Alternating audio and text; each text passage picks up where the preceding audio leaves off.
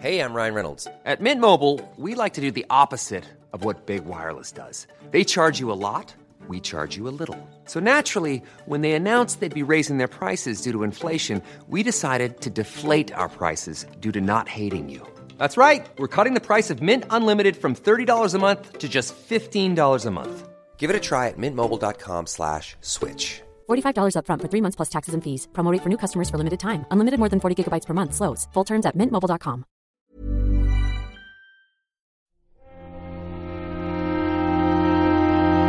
Muy buenas a todos, soy Alejandro Pascual y bienvenidos al Nexo, una serie de pequeñas reflexiones sobre la actualidad del videojuego.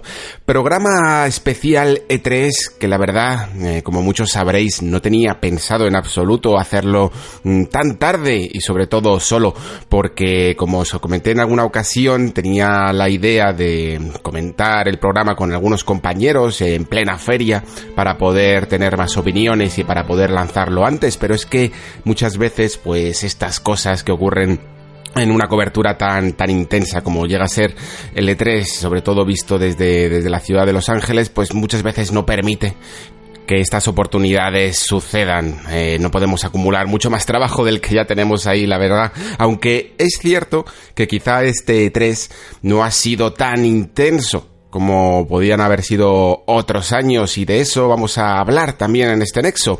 hablaremos de las reflexiones de la feria, de la comparación de este 3 quizá con algunos que he cubierto otros años y también evidentemente de algunos de los juegos destacados. No me voy a poder alargar mucho como para poder cubrir absolutamente todas las conferencias y todos los juegos que he podido llegar a probar o que me han podido llegar a interesar, pero sí que al menos voy a hacer un resumen de lo más destacado a mi juicio y de lo más interesante que ha habido. Evidentemente, como me voy a dejar muchísimas cosas, creo que la mejor idea es que vosotros complementéis este programa y podamos elaborar una serie de preguntas y respuestas eh, para el siguiente, más que para el siguiente episodio, quizá como un anexo, ¿no? De preguntas y respuestas con algunos de los juegos o algunas de las dudas que os hayan causado eh, algunos de los videojuegos y de las noticias presentadas, ¿no? En este 3 y que yo me haya dejado un poco fuera de este nexo. Así, entre todos, digamos, podríamos tener una cobertura mucho más completa de lo que es el E3.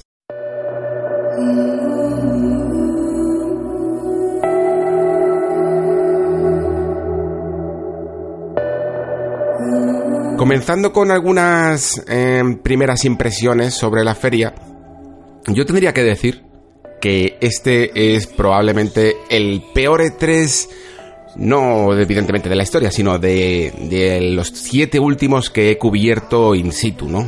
Desde la ciudad de Los Ángeles. La verdad es que me ha causado unas sensaciones muy extrañas porque muchas veces Incluso me paraba a mirar las portadas de la revista y yo pensaba, pero si hay buenos juegos, hay buena, ha habido buenas sorpresas, ha habido buen material y sin embargo la sensación que, que a mí me ha dejado este 3 es bastante pobre.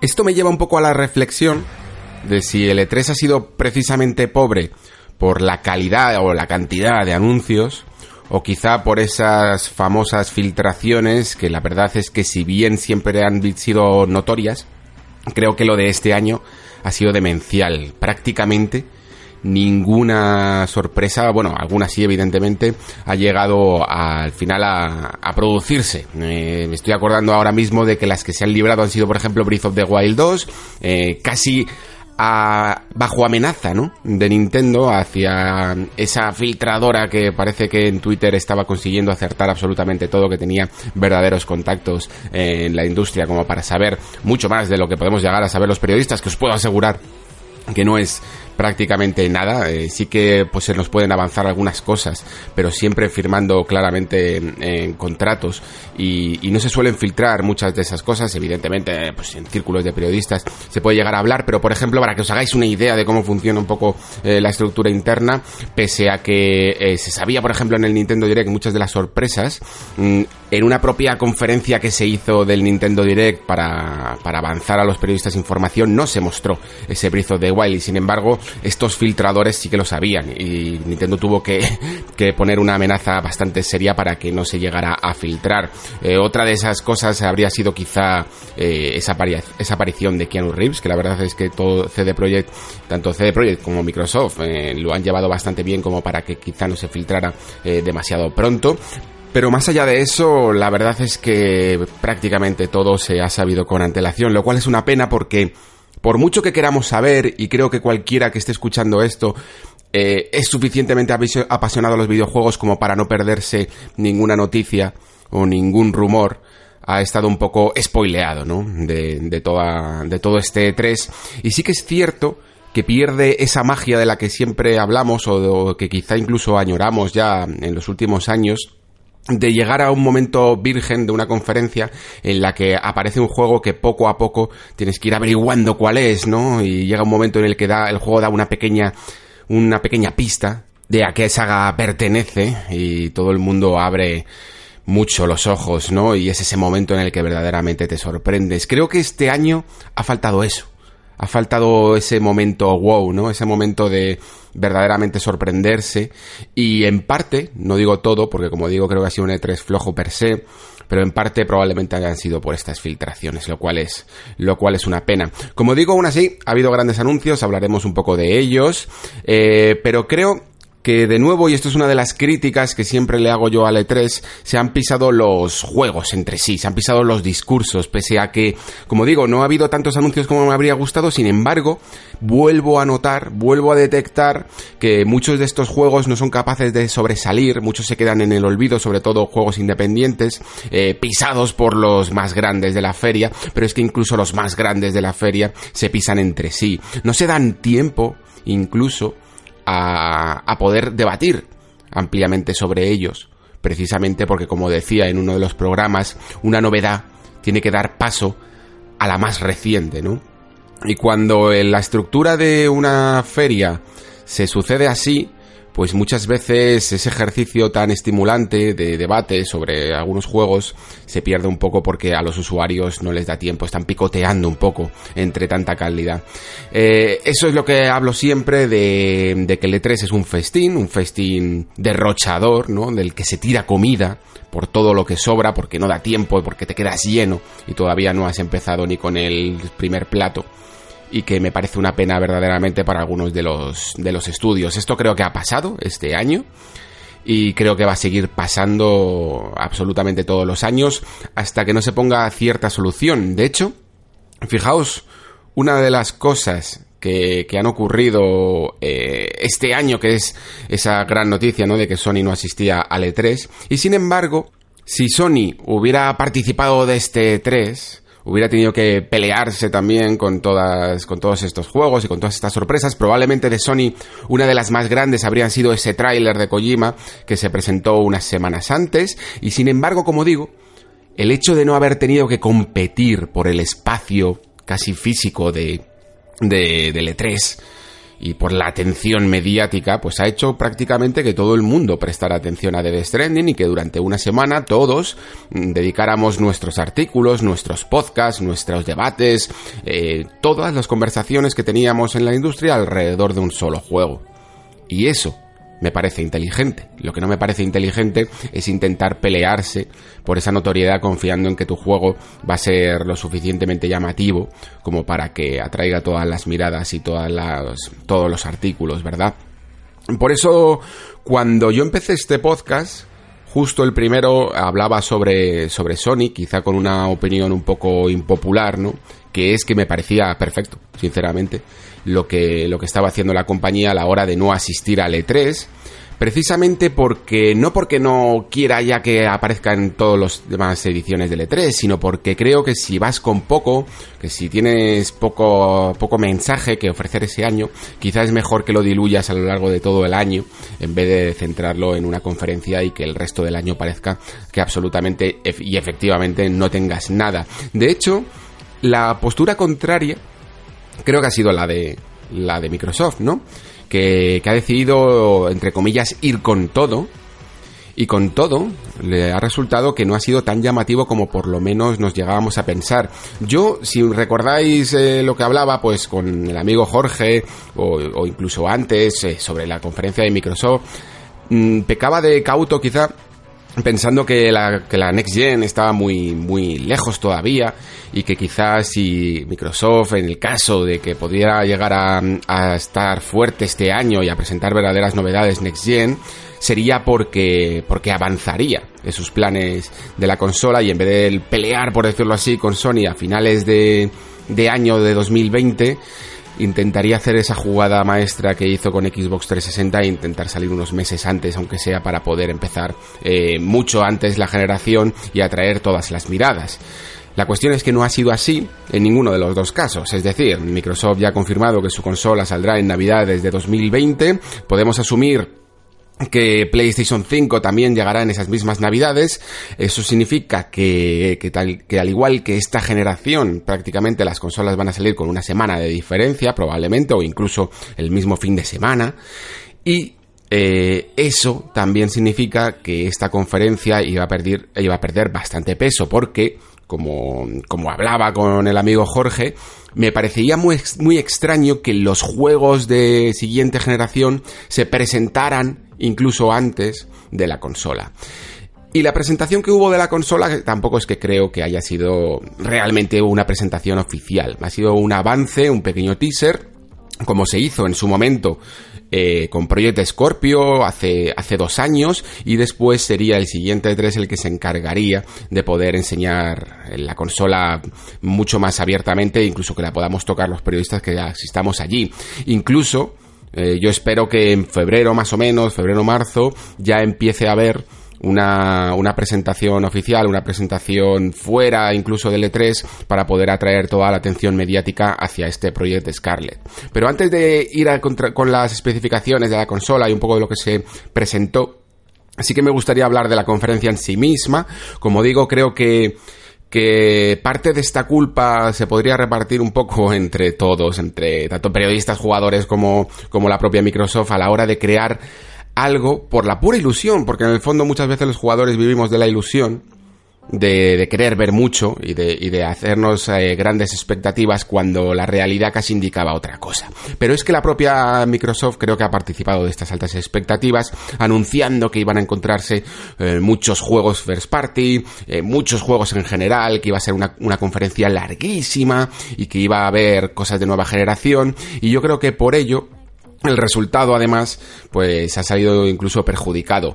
Pero perjudicado ya no solo porque no era lo que nos esperábamos, no, no hubo ese Fable, no hubo ese gameplay de, de Halo Infinite, no hubo esa nueva generación realmente bien explicada, sino porque es que prácticamente casi todo lo que se anunció estaba formado por esa manía que, eh, que tienen muchas veces las compañías, sobre todo cuando quieren acumular muchas cosas, cuando quieren enseñar mucho y, explicar poco, que es recubrirlo todo de trailers eh, creados por ordenador y generar poco de gameplay. Esto era una práctica que hace unas generaciones era muy abundante, enseñar mucha CG, y que prácticamente habíamos salido de ella.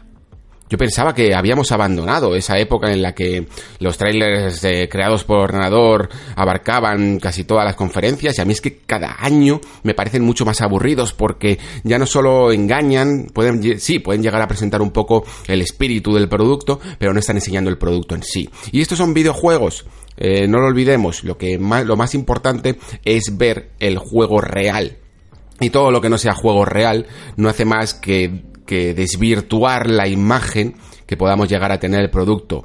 Y lo digo con conocimiento de causa porque creo que mucha gente incluso se cree que, por ejemplo, Cyberpunk va a tener los gráficos que se vieron en, el tráiler. De, de, la conferencia de Microsoft, por ejemplo, que la apariencia de Keanu Reeves o del propio personaje de V van a ser tal y como se vieron en ese tráiler y os puedo asegurar que en absoluto se ve así. De hecho, se ve bastante peor porque este tráiler creado por ordenador es increíble. Se veía absolutamente fenomenal. Entonces, esta obsesión por, por los números que tiene Microsoft, por anunciar muchos nombres y poco juego real creo que es verdaderamente dañina y creo que no hace más que intentar enmascarar una realidad que en el fondo es bastante palpable y que yo creo que los usuarios que tenemos un Xbox vamos mm, viviendo bastante en los últimos en los últimos años que es que no hay tantos juegos para esta para este final de generación como como se podía esperar de una de cualquier máquina y esto es precisamente pues porque la vida útil de Xbox One no ha sido la mejor y no pasa nada. Y evidentemente todos los eh, nuevos nuevos estudios que, que, están programando y que ha adquirido Microsoft van a programar para la siguiente generación precisamente para no repetir el error. No pueden en el fondo perder tiempo, por decirlo así, con Xbox One porque es una consola que por mucho que intente tirar no va a vender mucho más y cuya vida útil dentro de un año y medio se acabará. Como tal, teniendo simplemente un Gears 5 de en camino y un Halo Infinite, rellenando, por decirlo así, un poco con algunas experiencias de no primer nivel, por decirlo también así, pues yo creo que Microsoft eh, se queda por contenta y por lo tanto, en todas las grandes experiencias van a tener que esperar. Van a tener que esperar al próximo año. No podíamos esperar realmente ver cosas de la siguiente generación cuando está en el fondo no acabado. ¿no? Lo que sí que me sorprendió es que precisamente de esas experiencias que sí que sabíamos que iban a salir para esta generación, se viera realmente poco.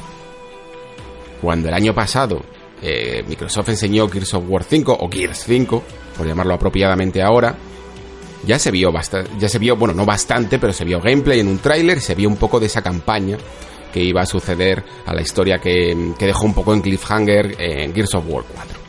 Sin embargo, lo que hemos visto ahora es otro tráiler CG muy bonito, muy estético, ¿no? Con esa kite eh, un poco mm, debatiéndose, ¿no? Entre el bien y el mal. Pero que por muy estético y por muy bonito que, fuera, no dejaba detrás ni rastro de gameplay. Ni rastro de gameplay incluso de ese modo escape que, sí que pudimos jugar los periodistas después y que a través de ciertos directos sí que se pudo mostrar, pero que realmente no creo que sea carne de, de 3 os lo digo sinceramente, es un modo eh, nuevo, pero os aseguro que nada tan llamativo como para que estuviera en esta feria, que lo que tenía que haber dejado jugar es una misión de la campaña, pues como me acuerdo perfectamente cuando salió Gears of War 4, pudimos jugar uno, uno, de los niveles, ese de la tormenta, ¿no? De Gears of War 4. Eso es lo que tienes que haber mostrado y eso es lo que verdaderamente luce. Principalmente porque Escape es un modo en el que podemos generar, digamos así, mazmorras, eh, que tenemos, de las que tenemos que escapar, creadas por los propios jugadores y también por el propio equipo, ¿no? De desarrollo, pero que se lucen, lucen bastante genéricas. Yo no digo que no sean divertidas, yo por lo menos por lo que he jugado ha estado bastante bien, un poco fácil quizá, pero se nota que, es una fórmula casi evolucionada de ese modo orden en el que en vez de estar un poco preparándonos en el propio sitio y aguantar, tenemos que se añade el movimiento, ¿no? Tenemos que estar en constante movimiento para poder llegar al final y escapar, ¿no? Que esa es la, la, la finalidad de este modo, pero todos los escenarios se veían realmente genéricos y no creo que fuera tan atractivo para lo que esperábamos realmente de este Gears 5. Lo que esperábamos realmente de este Gears 5 es confirmar si esos rumores de que el mundo podía llegar a ser un poco más abierto, eh, de que podía haber incluso jugar con unas distancias un poco más largas, con unas aventuras con misiones secundarias, podía llegar a ser real. Y de eso no se vio absolutamente nada. Y de hecho, por el poco tiempo que queda, yo creo que también Gears 5 va a ser un juego un lineal, lo cual no es en absoluto nada negativo, sencillamente es que la fórmula no ha variado mucho.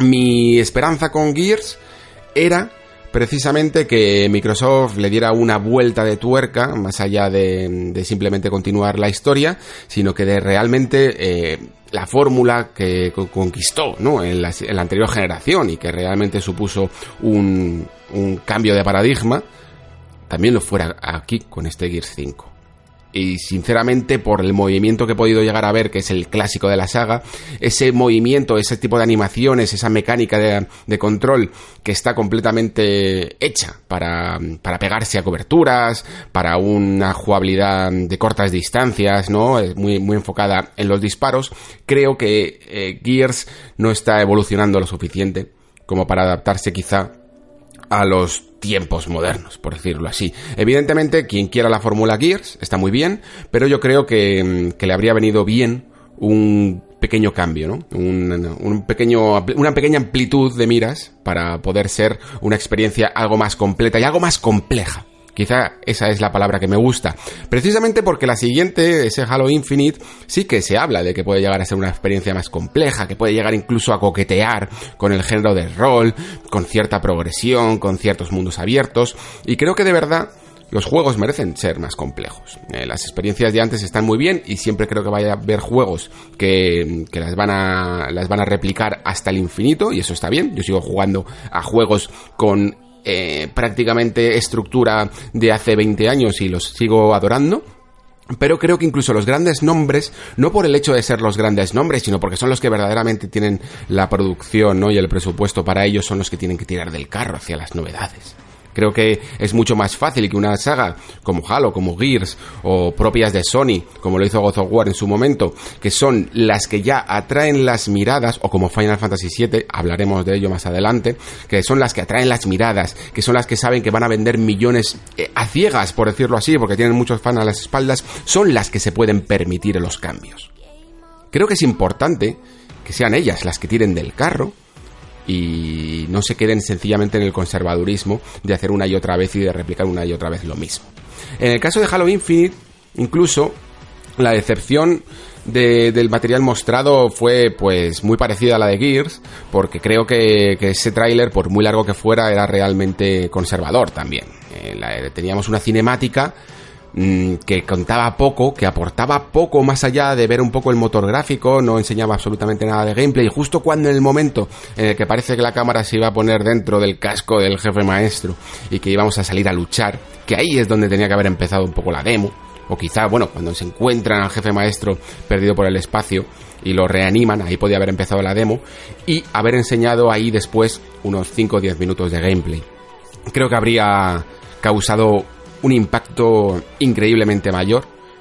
Creo que estaríamos hablando de manera distinta de la conferencia de Microsoft, incluso aunque hubieran sido mm, más, como digo, conservadores con la Scarlett, pero habiendo mostrado Gears y Halo bien, en profundidad con sus campañas y con gameplay, estaríamos hablando de una conferencia realmente distinta. Creo que no hace falta tantos títulos, Creo que no hace falta tantos nombres, tantos world premiers, si después se van a quedar en un pequeño tráiler CG y poco más. Creo que tienes que volver a esos momentos en los que, aunque te consuman 5 o 10 minutos de conferencia, realmente aportes algo. Creo que, por ejemplo, el Nintendo Direct en esto tiene una estructura ganadora, precisamente porque hace un, un Nintendo Direct con mucho ritmo, mm, bastante cargado de juegos, por lo menos este año. Yo no digo que otros años no lo, lo hayan conseguido porque el del año pasado fue bastante lamentable, pero creo que este año ha conseguido esa mezcla de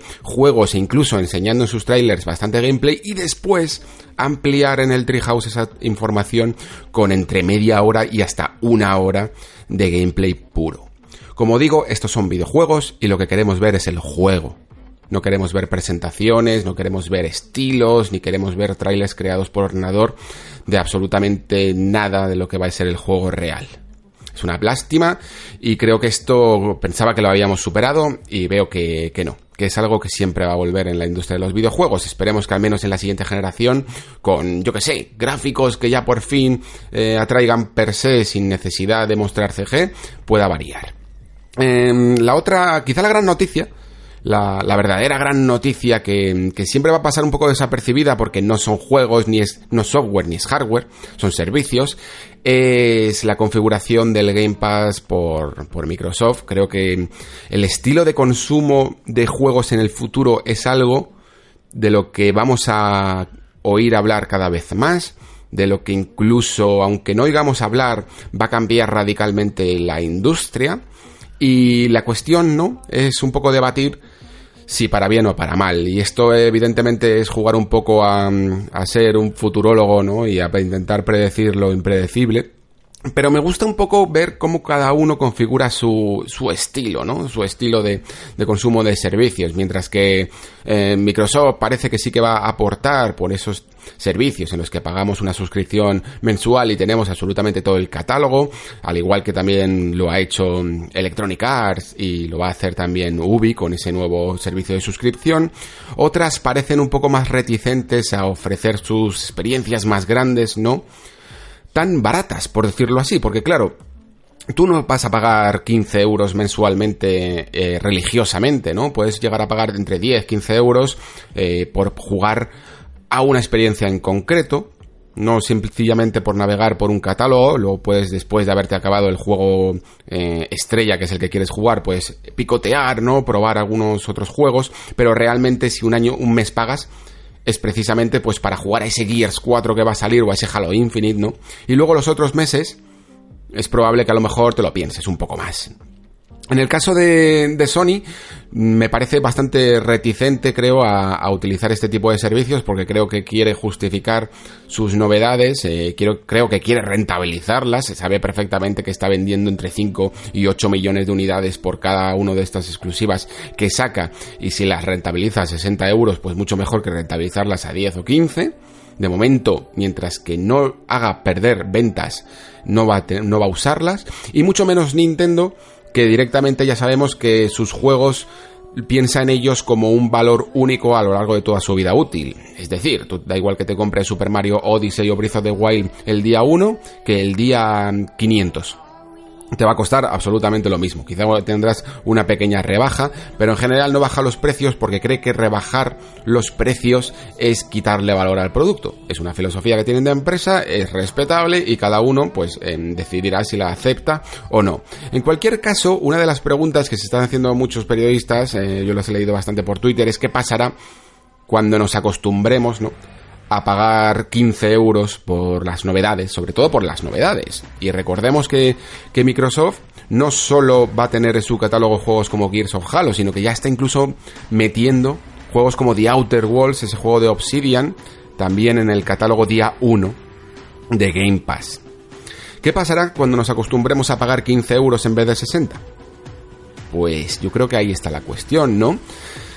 En el mejor de los escenarios, Creo que sería una gran noticia, principalmente por lo que siempre os hablo de la democratización del videojuego, ¿no? Esto cambiaría prácticamente todo el paradigma de cómo se consume el software de entretenimiento, en el sentido de que tanto a la hora de consumir información eh, por parte de los medios se dejaría de hablar de recomendaciones de juegos, porque digamos que la barrera económica para acceder a estos juegos es mucho más baja, y probablemente incluso el debate del videojuego iría menos en cuanto a la calidad y a las notas, eh, las malditas notas, y más sobre el, aspecto cultural de los mismos y el, aspecto de diseño de, los mismos, ¿no? Lo cual creo que generaría un buen debate, pero también evidentemente tenemos el peligro de, de, que si los juegos empiezan a, digamos, a conseguirse de novedad por esos 10, 15 euros en vez de por los 60, 70 que cuestan, qué experiencias podrían quedarse en el camino porque no son tan rentables. De la manera en que rentabilicen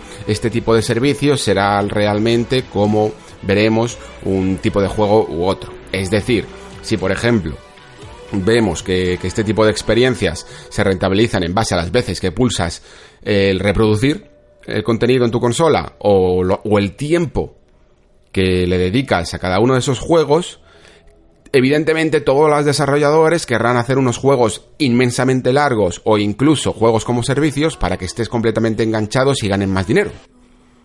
Mientras que si digamos que Xbox reparte equitativamente un precio, ¿no? Por cada uno de estos juegos, les paga, vamos, a, los desarrolladores por cada uno de estos juegos por permanecer en su servicio, quizá conseguiríamos un catálogo un poco más un poco más variado, ¿no? Con juegos single player, con juegos cortos, con aventuras eh, lineales para un jugador, de todo tipo, ¿no? De hecho, creo que sería un buen movimiento también, incluso, esto lo hablaba también en Los Ángeles con el amigo Jorge, de por parte de estos juegos independientes que a través de aventuras de que duran dos o tres horas, pues, oye, en un mes podrías llegar a, a jugar a 5, 6, 7 aventuras de, de pocas horas, de 3, 4 horas, y, y, quizá eso haría que reproducieras más contenido en la consola y que todos ganaran más. La cuestión de cómo se haga todo esto creo que va a ser clave en el futuro del videojuego, pero por lo menos por la parte del jugador, por la parte que nos toca, de momento Microsoft creo que está haciendo bien las cosas, sobre todo en cuanto al precio. Esto que ha hecho del Game Pass Ultimate eh, es una jugada que está muy bien, sobre todo que incluso lleguemos a pagar ni siquiera 15, me parece que eran 12, 13 euros por esa unión del Game Pass con el Gold, con el Light Gold de Microsoft. Y me parece una buena jugada incluso que estén intentando unir em, estas campañas a la hora de que si tú, por ejemplo, tenías pagado ya un live de medio año, lo puedas convertir por un euro en 7 meses de Ultimate. Cosas así harán que poco a poco configuremos las mentes de los jugadores para solo pagar un precio porque lo otro es bastante irrisorio. La cuestión, como digo siempre, veremos qué ocurre la siguiente generación. No esperemos precios tan baratos porque Microsoft sabe perfectamente que los últimos años de Xbox One van a ser los más débiles. Y lo que quiere es tener una buena transición hacia la siguiente generación y por eso los precios acompañan. Recordemos que en PlayStation 3, en los últimos años de PlayStation Plus, teníamos una calidad de los juegos que ni siquiera se vio igualada en la siguiente generación. A finales de PlayStation 3 te regalaban de todo, te regalaban Metal Gear Rising, te regalaban Okami, mm, Demon Souls, eh, Dragon's Dogma, te regalaban buenos juegos casi prácticamente casi todos los años y por duplicado. Casi todos los meses, perdón. Mientras que después, cuando cambió la generación, los precios subieron y, los, y la calidad de los juegos bajó un poco. Al menos en cuanto a número. Creo que es de esperar que en el caso del Game Pass eh, ocurra algo, algo similar. Lo bueno es que yo creo que Microsoft ya, aunque sea por, por haberlo prometido tanto, se va a ver obligada, por decirlo así, a tener esos Xbox Originals, llamémoslo así, casi como Netflix, ¿no? Los Netflix Originals, todo lo llaman, todo el mundo le llama Originals ahora, es decir, la producción propia siempre incluida en el Game Pass. Es decir, tú si no quieres conservar el producto en tus manos, vas a poder pagar por Halo Infinite, por Fable 4 o por todos los juegos de la siguiente generación tu cuota mensual del Game Pass y los vas a jugar pues por eso, por unos 10, 15 euros. Dejémoslo de momento en ese precio. Muy bien, pues vamos ahora con Scarlett. Como he dicho antes, lo que ha hecho Scarlett es prácticamente utilizar la misma estructura de, marketing que se utilizó con Scorpio ya sabéis, yo siempre lo, repito, cuando veáis una estructura de marketing que ha sido exitosa, probablemente la vais a ver replicada en las siguientes cosas. En caso de Scorpio, eh, la máquina tiene una buena, eh, un buen nombre, Xbox One X ha, resucitado un poco la, fama de la consola, ¿no? El buen nombre, la marca de la consola, de Xbox One. Y Scarlett está haciendo lo propio a la hora de cómo comunicarse. A través de ese pequeño vídeo en el que hay casi más entrevistas que que información de la propia máquina, en este caso se llama Project Scarlet, y lo curioso es que lo poco que se ha dicho, pues en cuanto a especificaciones técnicas, son prácticamente clavadas a las que pudimos llegar a ver en esa entrevista de The Wire de PlayStation 5, es decir, esa, esa arquitectura de CPU mm, Zen 2, ¿no? Con, con tecnología Navi para la GPU, GDDR6 y sobre todo eh, bueno, y, con esa aplicación del ray tracing, evidentemente tienes que nombrar ray tracing, pero sobre todo con esa obsesión que les ha dado ahora por, por las cargas, por las cargas, ¿no? Por los tiempos de carga. Que yo justamente, mm, no sé si es porque ya he ido eh, cultivando la paciencia a lo largo de los años, no es algo que me moleste tanto esas cargas como incluso que esas cargas lleguen a afectar a la visión de un videojuego. Es decir, lo que veíamos en Spider-Man. A mí en Spider-Man no me molesta tanto que tardes 10 segundos en hacer una carga o, o un segundo, tanto como que Spider-Man vaya a una velocidad máxima que no puede ser superada porque le verías el truco al juego, ¿no? Es decir, habría mucho popping, las texturas tardarían en cargar y por ello no puedes alcanzar la velocidad a lo mejor que querrías para un Spider-Man o, para cualquier otro videojuego. Yo, por ejemplo, lo decía mucho en Days Gone, ¿no? Esa moto intentabas, la mejorabas y cuando ibas muy rápido llegaba el juego a dar tirones, a mí se me congelaba incluso y le veías el truco pues a, algunos, al escenario que iba apareciendo muchas veces en tu cara, ¿no? Incluso en el propio Horizon veía que la, velocidad de las monturas era relativamente lenta y que la calidad de las texturas a media distancia eh, ya iban ya iban perdiéndose, ¿no? Creo que gracias a, esos tiempos de carga de un SSD, todas estas cosas se van a ver mejoradas y me interesan incluso más que esos tipos de carga que pasamos en ascensores, como, como tanto se llegaron a, hablar en la, en la, propia conferencia. Eh, luego también un punto importante que yo dudaba, y menos mal que lo aclararon porque creo que es un notición de verdad, es que por fin todos los dispositivos sean retrocompatibles, no solo los juegos, es decir, que todos tus mandos que has ido acumulando por lo menos de Xbox One van a funcionar en la siguiente, en Project Scarlet. Que si te has comprado el arcade stick, si te has comprado el volante, cualquier tipo de dispositivo, funcione perfectamente. Yo creo que eso es un notición, pero de los grandes, porque eh, evidentemente va en detrimento de, de, las ventas de la compañía en cuanto a mandos, pero sobre todo Microsoft que ha dado la tabarra muchísimo con la cantidad de mandos que te podías comprar y cómo los podías configurar en cuanto a colores e incluso profesionalizándolo, ¿no? Con ese mando Elite y esta nueva versión que han sacado de Elite 2, pues que te dure solo un año y tener que volverte a comprar la nueva edición sencillamente porque ha cambiado la máquina y sencillamente porque porque les da la gana, porque básicamente el protocolo inalámbrico es exactamente el mismo y la configuración del mando es exactamente la misma, no hay nuevos botones, no se anticipa por lo menos que haya nuevos botones. Eh, era sencillamente absurdo. Eh, y la verdad es que, que una compañía sea capaz de sacrificar, aunque sea esa venta del segundo mando, por el hecho de poder tener una actitud más pro consumidor, pues dice mucho de ella. A mí eso sinceramente me ha gustado muchísimo. Lo que queda por saber un poco de Scarlett es lo que os contaba, mm, os contaba un poco antes. Mm, ¿Qué ocurrirá con los lanzamientos y las exclusividades? Porque mm, el hecho de que no se hayan presentado esta vez juegos, pues era un poco de esperar, pero por ejemplo que anuncien de lanzamiento ese Halo Infinite que va a tener una versión eh, retrocompatible o compatible, digamos que va a haber dos versiones, una para One X y otra para Scarlett de ese Halo Infinite, pues a mí me deja un poco con dudas, sinceramente, porque sí, Halo Infinite creo que va a ser un gran juego, creo que va a ser un juego, muy grande que expanda realmente la franquicia, pero si tú le das la oportunidad a cualquier jugador que venga de, de One X a, a poder jugarlo en One X, a lo mejor es capaz de sacrificar esos nuevos gráficos y esperarse a comprar la consola más adelante si no le das otras razones para ello por ejemplo, en, con Nintendo Switch ocurrió un poco lo mismo con Breath of the Wild y sí, evidentemente mucha gente pues compró la consola de salida pues porque lo tenía ya pensado que iba a comprar la consola de salida. Yo no la compré. Y no la compré porque la única razón que tenía para comprar era Breath of the Wild y Breath of the Wild lo podía jugar en Wii U, así que me compré Breath of the Wild en Wii U y esperé eh, un tiempo prudencial a comprar la consola que, al final fue poco, pero podía haber sido mucho más. Y de hecho, vamos, cuando compré el Nintendo Switch, tampoco tenía de, momento tantas razones, casi hasta Mario Odyssey, para haberla disfrutado. Podía haberme esperado todavía incluso más. La cuestión es esta, dar razones, ¿no? Para cambiar de generación. Sobre todo en una generación que parece que es, que es tan, tan retrocompatible.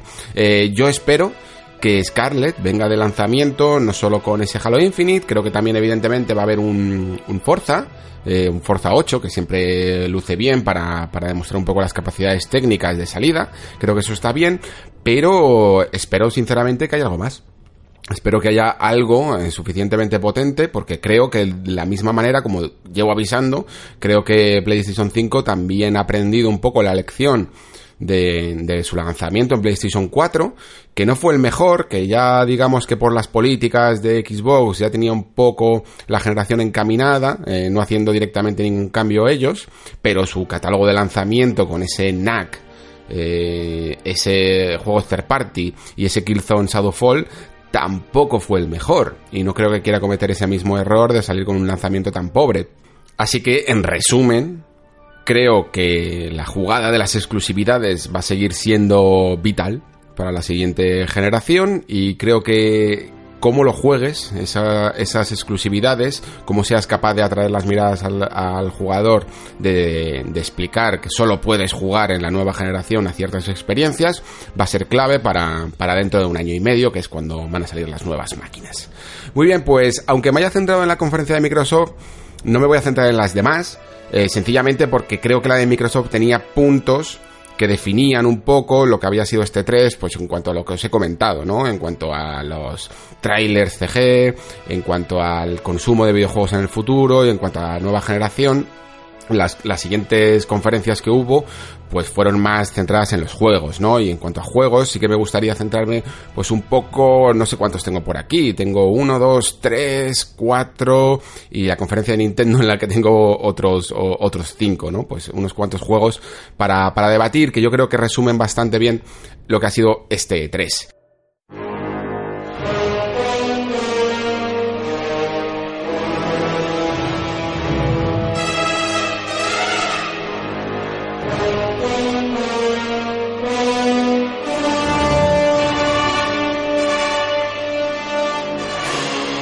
Y comenzando por uno que yo me esperaba que funcionara mejor, incluso, por, por quizá por todas las quejas que había habido de los jugadores alrededor de, de, la, de la reivindicación del juego single player, ¿no?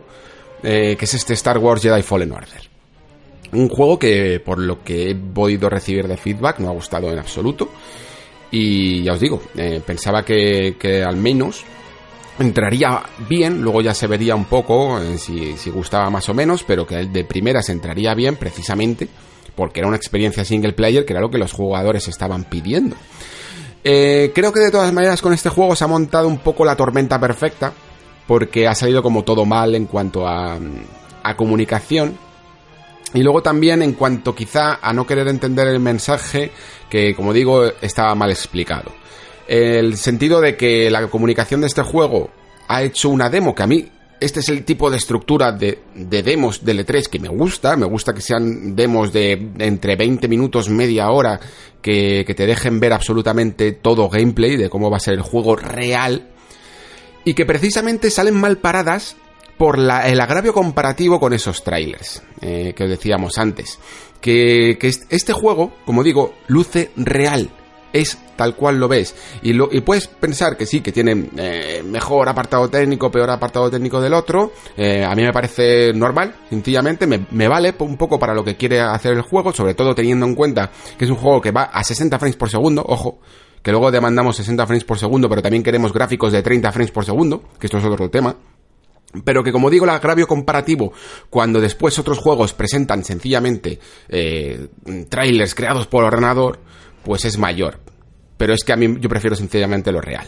Pero dentro de esa realidad, la cuestión es que Electronic Arts creo que no ha elegido la mejor demo principalmente porque ha dado a entender una cosa que no es Star Wars Jedi Fallen Order, que es un juego lineal. Jedi Fallen Order va a tener una estructura y tal cual hemos podido leer después en entrevistas a Game Informer eh, y demás, una estructura muy muy inspirada en la saga Metroid, es decir, es una especie de Metroidvania en 3D. Lo cual a mí me gusta personalmente porque me gustan mucho los Metroidvania, lo cual también no significa que no me gusten las experiencias lineales. A mí si Jedi Fallen Order fuera un juego de 8 horas lineal, eh, probablemente también me atraería, porque me gustan también las experiencias lineales para un jugador. Pero es que la cuestión es que el juego han dado a entender una cosa que no es.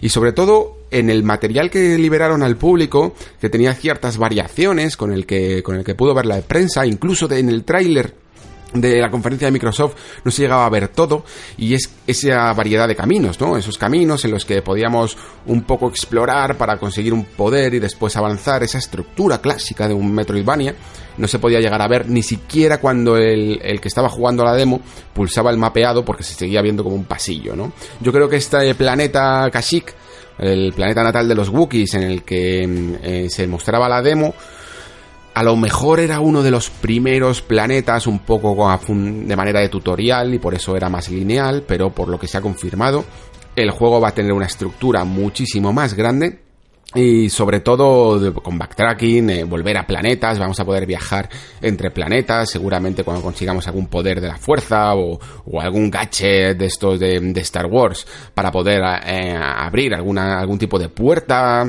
podamos volver a esos planetas para conseguir secretos. E incluso he llegado a ver zonas tranquilas en las que puedes hablar con personas y cambiar un poco los diálogos, de, tomar alguna pequeña decisión, no creo que sea muy vital, pero en el que más o menos podemos tener una especie de rueda de diálogo como la de Mass Effect, pequeñas cosas que quizá porque tienen un ritmo más lento, pues no se han mostrado en este 3, que es otra de las grandes lacras que le veo al E3, que parece que todo tiene que ser como muy intenso, muy de acción, muy rápido, muy, muy lineal en el fondo, ¿no?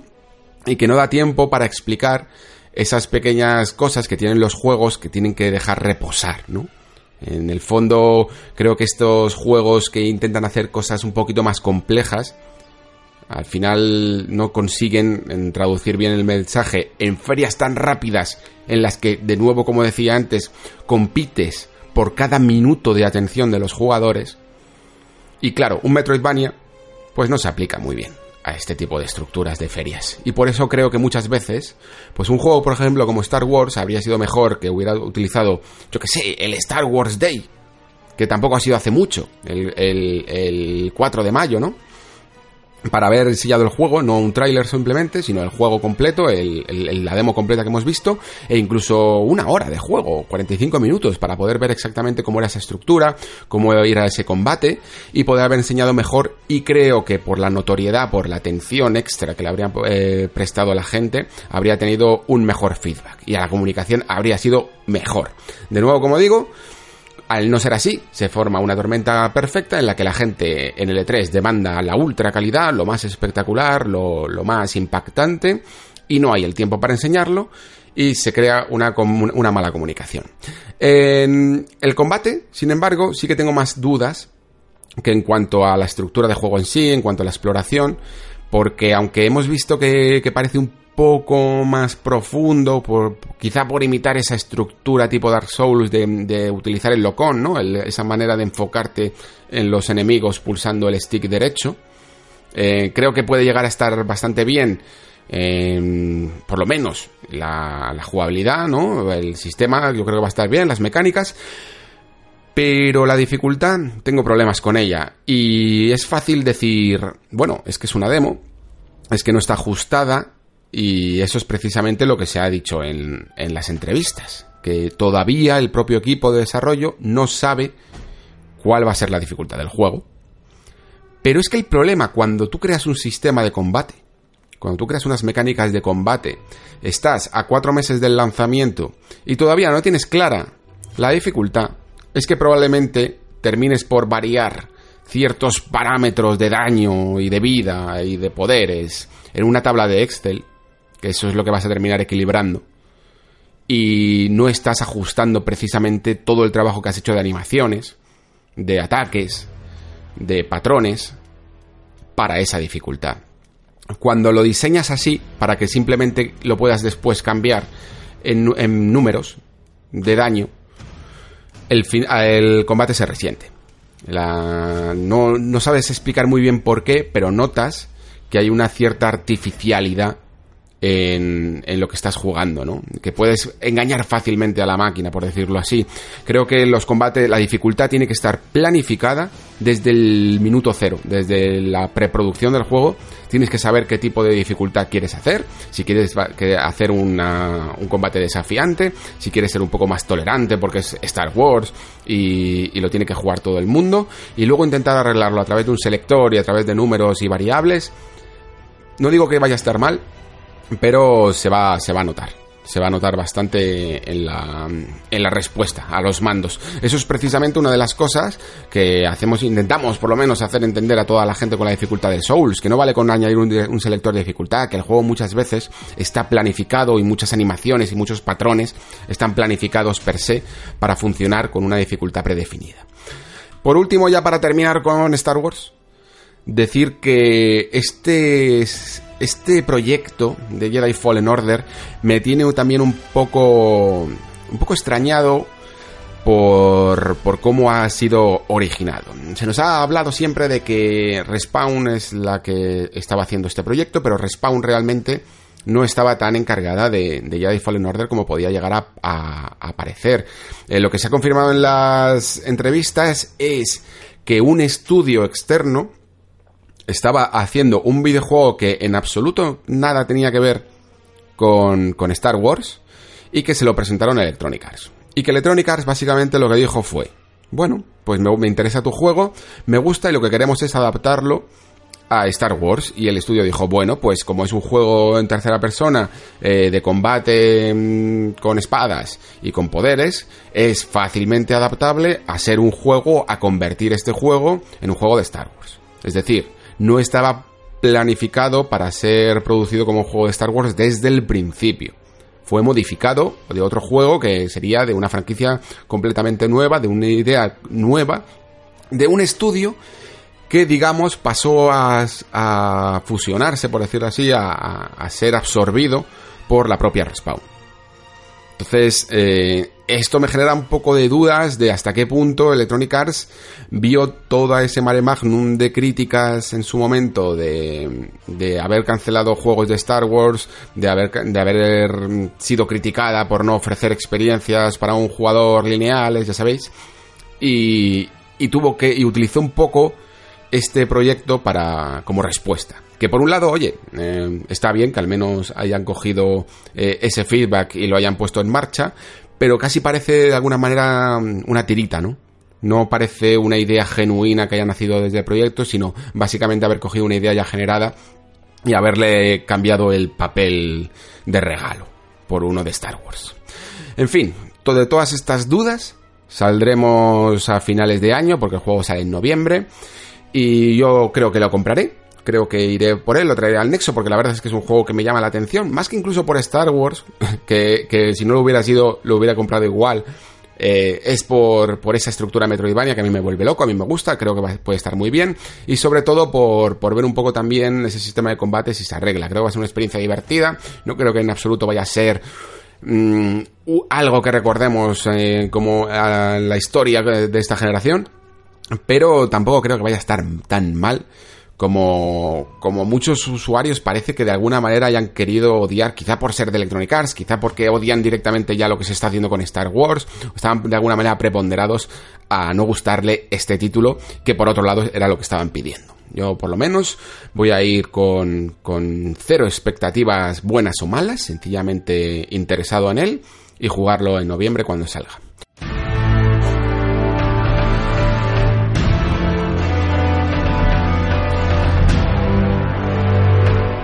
Vamos ahora con otro de esos juegos de los que antes me quejaba un poco, ¿no? Porque aparecen, te dejan sorprendidos y realmente no te han enseñado absolutamente nada, pero evidentemente lo tengo que traer aquí porque cómo podría hacer yo un nexo sin tratar y examinar al máximo toda la información que puedo sobre un juego de Front Software. Eh, se llama Elden Ring y al parecer pues eh, todos esos rumores estaban en lo cierto. Eh, se trata de un juego que está creado por tanto por From Software en Miyazaki, eh, con Miyazaki como director y a la vez eh, con esa consultoría de George R. Martin que yo en el podcast pasado mm, ponía un poco en duda pero que pero que parece que ha sido cierta que lleva incluso años mmm, desarrollándose y aquí es donde quiero poner un poco el punto porque mmm, evidentemente todos estamos acostumbrados y además lo hemos creado entre todos, creo que de alguna manera injustamente, en cuanto a utilizar la nomenclatura de, o sea, utilizar el nombre de Miyazaki como, como símbolo de calidad y si no lleva ese nombre, directamente eh, decir que no la tiene con Dark Souls 2, evidentemente estoy hablando. Yo creo que Dark Souls 2 poco a poco, eh, por suerte, va eh, teniendo un poco más de fama, un poco más de, seguidores que van viendo que, el trabajo que se hizo en su momento estaba muy bien, aunque fuera con el equipo B. Y creo que este juego en el fondo lleva mucho también desarrollándose y parte de, su desarrollo primario eh, ha sido creado por este equipo B, principalmente porque el equipo A, digamos el de Miyazaki, ha ido trabajando en un montón de estudios, en un montón de proyectos, perdón, en el camino. Y no creo que el pobre Miyazaki, por mucho que haya creado ciertos planteamientos, haya tenido tiempo para pasarse por la mesa de desarrollo del Den Ring muchas veces. Principalmente porque se habla que este Den Ring empezó a crearse a finales de 2014 o principios de 2015, una fecha que me cuadra mucho con el término de. con, la finalización del desarrollo, ya no solo de Dark Souls 2, sino de la versión Scholars, que se hizo, que es esta remasterización que se hizo después eh, para la siguiente generación. ¿Esto qué significa? Pues que ese equipo B sería el, que estaría un poco llevando a cabo este, este Elden Ring, mientras que el equipo de Miyazaki, el equipo A, eh, habría desarrollado en el camino, pues Bloodborne, Dark, Souls 3, em, Sekiro y esa experiencia más extraña que era, que era de la cine, ¿no? Y además es que Miyazaki siempre admitió haberse estado de mesa en mesa en estos proyectos, sobre todo en de Sekiro, a de cine, todo el rato ocurriendo estos estos proyectos y evidentemente requerirían de su máxima atención. Y esto significa pues que muy probablemente los directores de, de Dark Souls 2, que fueron Junta Nimura y Shibuya, tanto con el propio diseñador jefe que es Naotoshi, eh, Sin, que es el, el, propio creador de From Software, vaya, que, se relegó un poco a segundo plano, incluso regalándole la presidencia a, Miyazaki por, considerarle casi un dios salvador, ¿no? Y él dedicándose un poco a, volver al trabajo de diseño, lo cual es bastante humilde y bastante interesante, es una historia muy, muy llamativa. Eh, bueno, pues yo creo que este es el equipo que en el fondo ha ido diseñando este Elden Ring, evidentemente siempre bajo la atenta mirada de Miyazaki, que sería el que tuviera la idea primaria y el que poco a poco y más tarde retomaría el lanzamiento. Ya lo veremos cuando, cuando veamos dentro de muchos años los créditos de este juego a quien se le atribuye que evidentemente la dirección siempre de Miyazaki por esto que te digo por eso esto que os digo de obsesión loca porque Miyazaki dirija todos los proyectos y esté como cabeza visible de alguna manera casi kojimista mmm, de que es sinónimo de calidad. Eh, la cuestión es que queda mucho para ver este Elden Ring realmente en movimiento, principalmente porque aunque lleva muchos años de desarrollo, creo que estamos en ese momento de, del lanzamiento eh, como el que vimos en Sekiro cuando en los Game Awards se vio simplemente ese brazo protésico, ¿no? De, que no sabíamos identificar en su momento y que teníamos dudas de si era Bloodborne, de si era una cosa nueva, de si era Tenchu incluso, y que luego por fin se confirmó como ese Sekiro Souls Die Twice. Desde ese momento hasta el lanzamiento de Sekiro pasó aproximadamente un año y medio. Y yo diría que desde este momento hasta que veamos el Den Ring eh, puede pasar prácticamente lo mismo. Y me diréis, bueno, pero es que en un año y medio ya estamos sumergidos en la siguiente generación. Y yo os diría, bueno, eh, es que en Dark Souls 2 ya también estábamos metidos en la siguiente generación.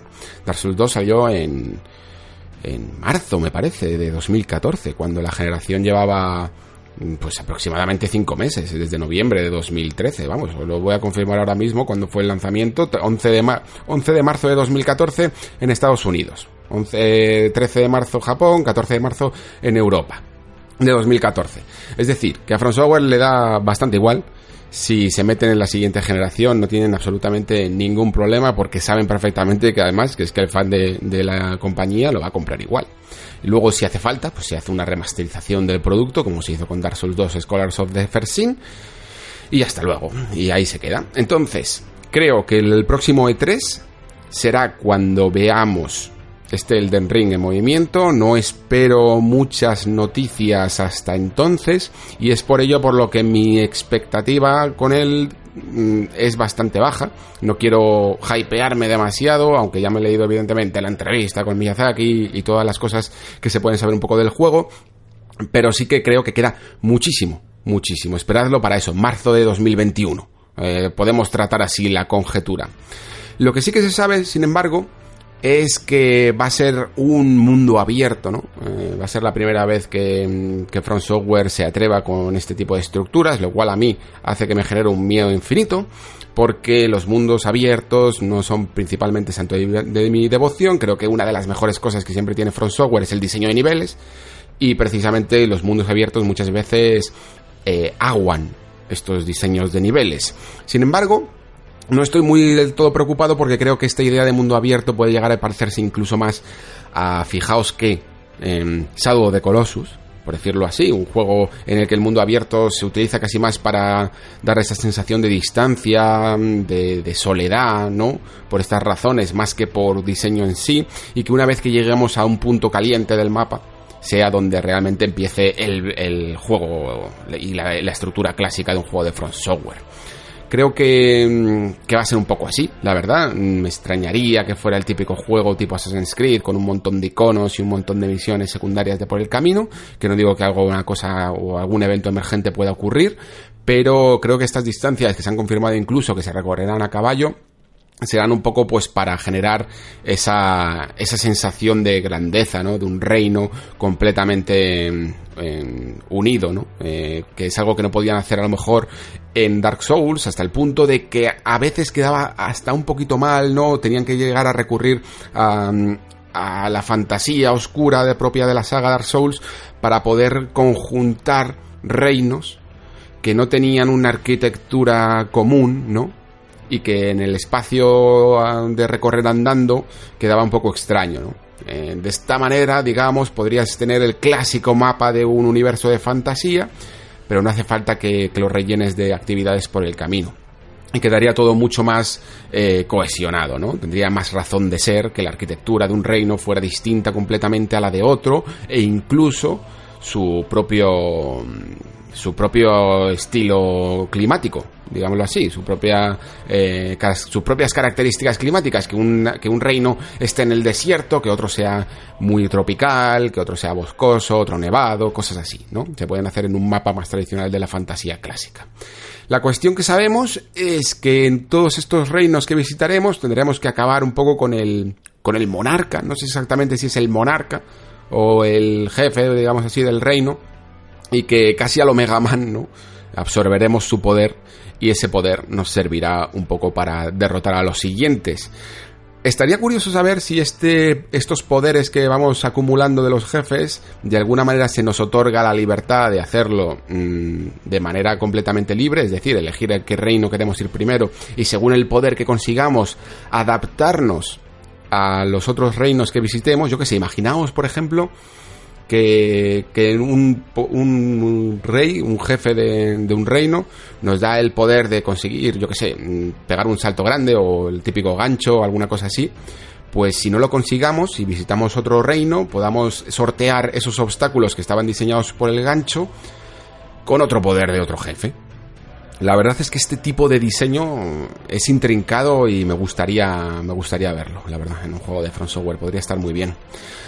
Y con esto terminamos con el Dead Ring, principalmente porque es que no hay mucha más, mucha más novedad. Yo creo que, de, de hecho, vamos a ver la información a cuenta gotas hasta, hasta el E3 del año que viene. Incluso el propio trabajo de R. Martin, eh, solo sabemos que, que, parece estar centrado un poco en los mitos, le llaman en este momento. Yo, nosotros, para entenderlos, le vamos a llamar lore eh, de todos estos reinos y de todos estos habitantes de estos reinos, y lo cual puede dar una perspectiva muy curiosa, sobre todo mm, enfocada desde la narrativa del propio Miyazaki. A mí ahora mismo una de las cosas que más curiosidad me producen es saber si este juego va a tener una estructura clásica de un juego de Front Software o va a tener una narrativa más lineal. Ya sabéis que la narrativa de los juegos de Front Software la llamamos narrativa fragmentada, porque tienes que unir todos esos puzzles narrativos en tu cabeza para que tengan un cierto sentido.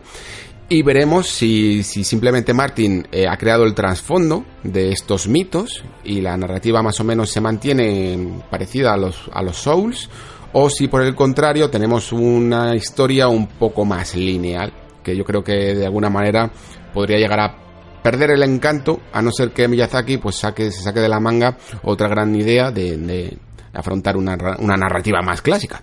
Lo tendremos que ver.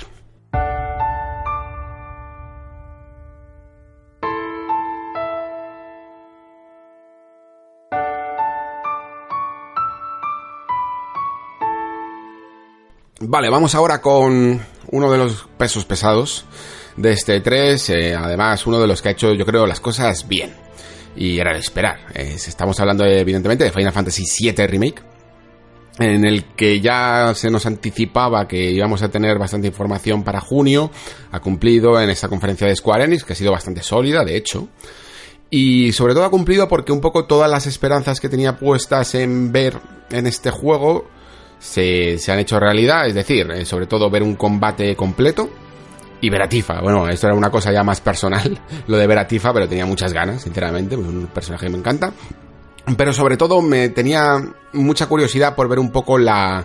Eh, más incluso que el, combate solo no, eh, la estructura del juego y el combate. Eh, la estructura del juego no la hemos terminado de ver, no sabemos exactamente cómo se va a unir este mundo, hasta qué punto pueda llegar a ser más lineal o abierto esta primera parte, hablo.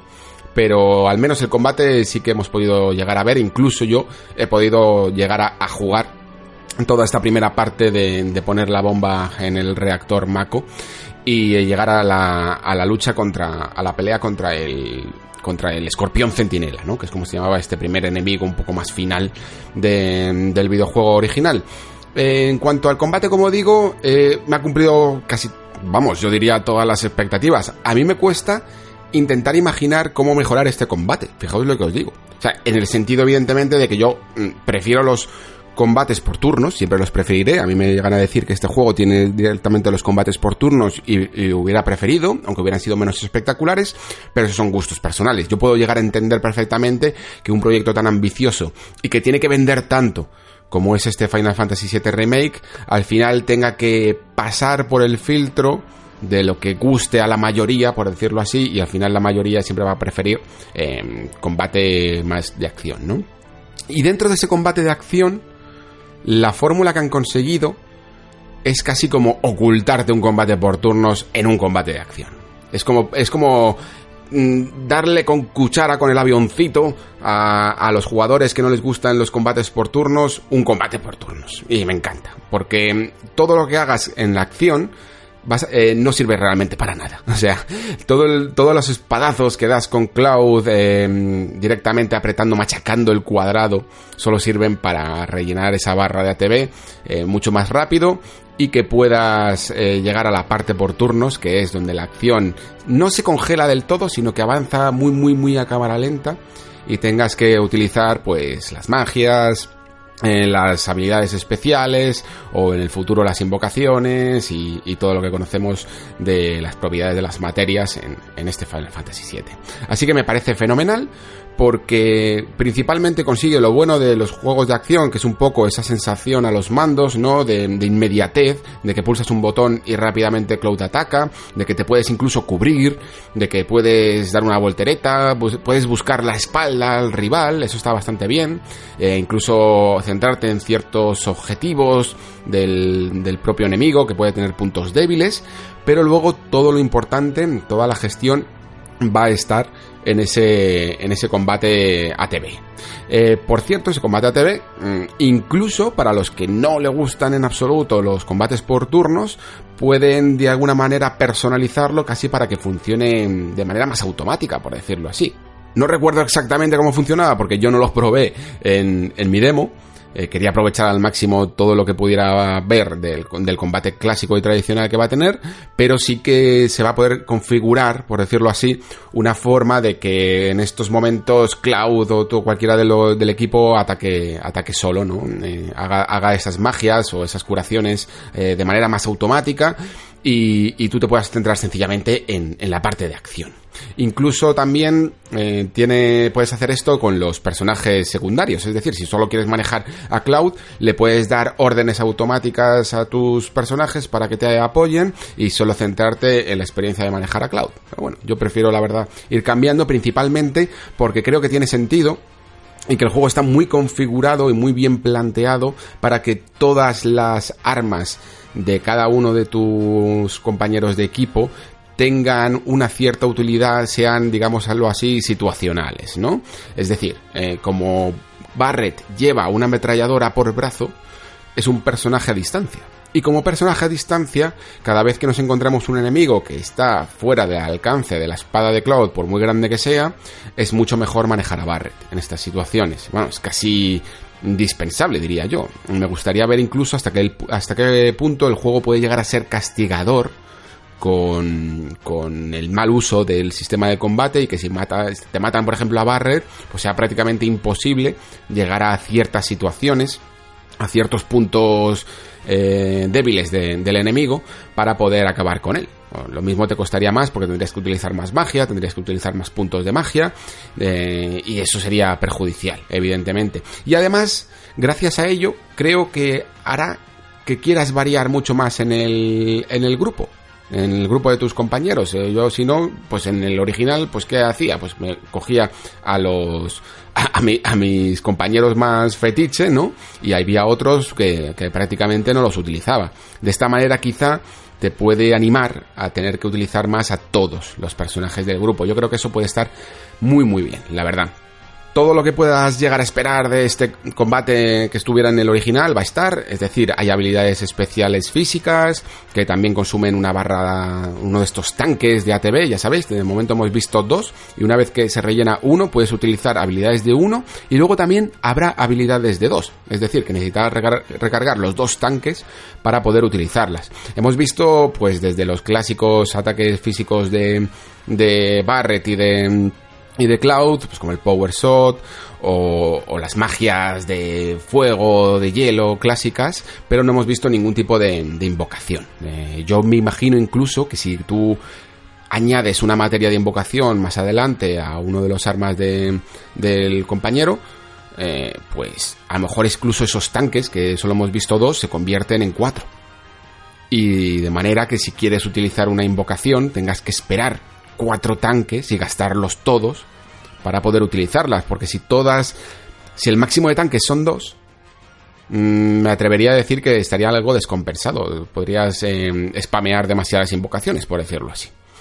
Veremos un poco cómo lo hacen, es decir, todavía no tenemos todas las respuestas de, este combate, pero lo visto os puedo asegurar que tiene pinta de ser muy, muy divertido.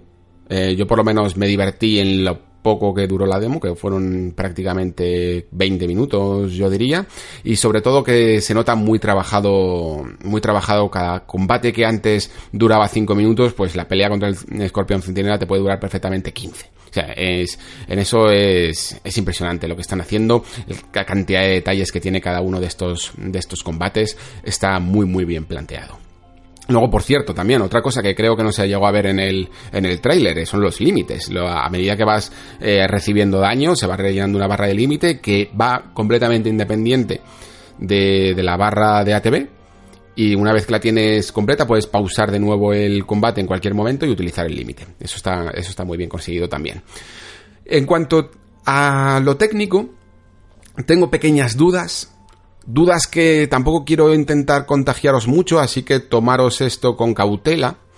Porque técnicamente el juego, mientras que en los trailers y en las presentaciones que se vieron a puerta cerrada se veía muy bien, en lo jugable, en la, cuando tú ponías tus manos sobre el mando, no se veía tan bien. Y creo que esto tiene dos explicaciones. La primera, que estábamos demasiado cerca, no había distancia para retrasarte y, realmente estás demasiado cerca de la tele y ahí es cuando se le puede llegar a ver un poco las costuras, pero sí que adolecía de esos pequeños problemas que ya llegué a ver incluso con el Luminous Engine y eso que este juego utiliza la Unreal Engine, que no, no tiene ni siquiera nada que ver con el Luminous Engine, pero le veo los mismos problemas que se generaban con este, con este motor en Final Fantasy XV en cuanto al la falta de anti-aliasing en, el propio pelo de los protagonistas, eh, la reproducción de las sombras también en la cabeza, eh, las texturas se veían un poco más borrosas, e incluso ya fuera de lo técnico puro, los escenarios de este primera parte del reactor, ya sabéis que son como una especie de andamios metálicos que van bajando escaleras y tal,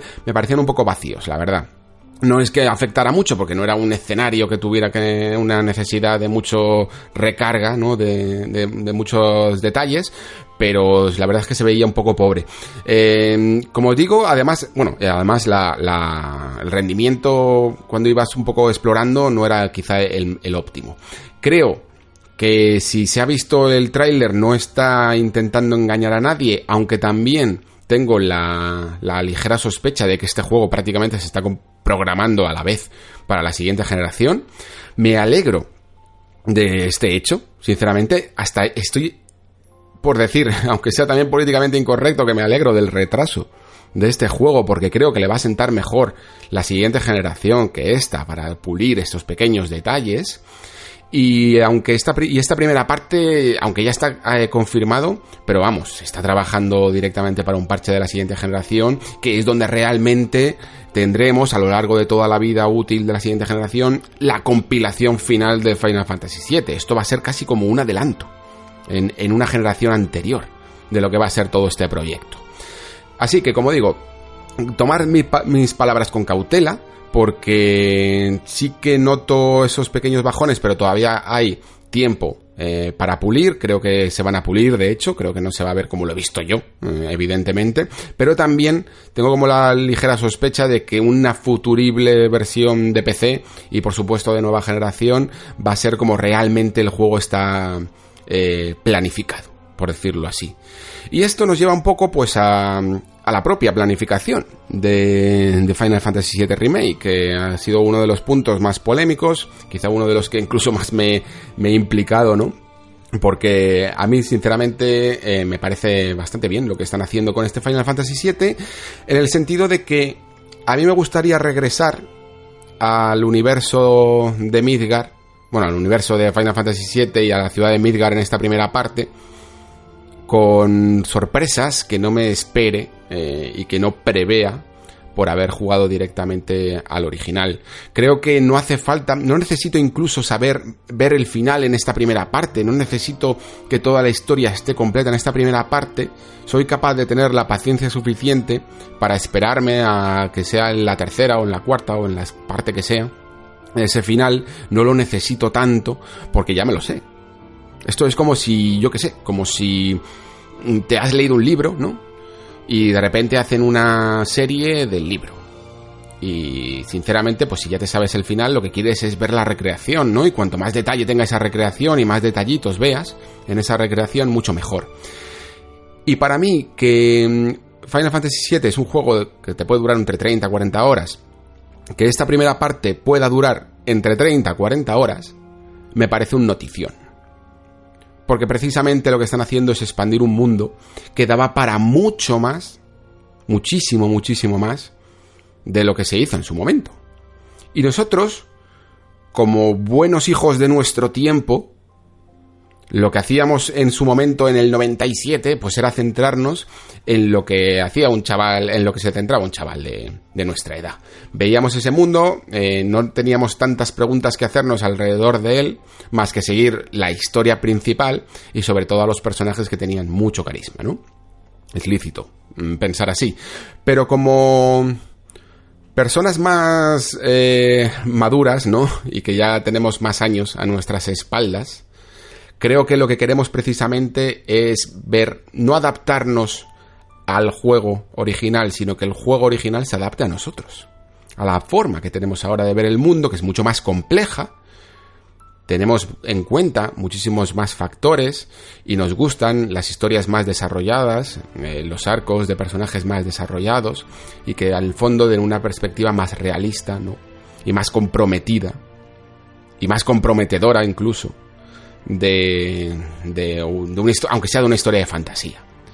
Y creo que Final Fantasy VII tiene los eh, las características perfectas para crear una historia así de compleja. En todo lo que ocurre en Midgar en el fondo no deja de ser una crítica, ¿no? A media, casi medioambiental, a, cómo tratamos el, planeta y cómo utilizamos los recursos del mismo incluso a las grandes corporaciones y cómo, aunque nos facilitan la vida muchas veces, a qué precio lo hacen. ¿no? Este tipo de cosas es fácil ahora mismo, viendo la obra, eh, preguntárselas, pero no las hemos visto realmente representadas en el juego. Principalmente porque tampoco había tiempo para ello ni era el motivo. Pero ahora hay una oportunidad para verlas representadas. Y como digo, mm, Final Fantasy VII tiene tantos temas como este mismo que acabo de comentar, que, sería una lástima que no se aprovechara la oportunidad para, para desarrollarlos. Y yo estoy casi convencido, espero no equivocarme de verdad, pero estoy casi convencido de que lo va a hacer, porque incluso cuando nos tenían sentados en un, con un vídeo de presentación antes de jugar, ya notabas que había mucho, entre comillas, lore detrás del juego. Se, le se veía una, un vídeo en el que era una, un canal de televisión de Sinra y te comentaba todas las bondades de la energía y de todo lo que mejoraba la calidad de tu vida y el estado de bienestar de las personas de Midgar gracias a Sinra, ¿no? Y esa señal se hackeaba, la hackeaba Jesse y te enseñaba toda la información del juego que ibas después a poder jugar y te explicaba un poco el sistema de combate. Quiero decir que están teniendo en cuenta todas estas cosas. Están creando un mundo mucho más vivo que el original y en el que afronten problemas incluso más actuales que los que había que los que se mostraban en el juego del 97. Y a mí eso me parece increíble. Si a esta parte de narrativa le añadimos que Final Fantasy VII es un juego muy extraño porque marca un 30%, digámoslo así, en, en una estructura lineal después otro 30% en una estructura semiabierta y después el final en una estructura de mundo abierto, tenemos una producción completamente absurda para las formas y las de hacer un juego en, en los tiempos modernos incluso.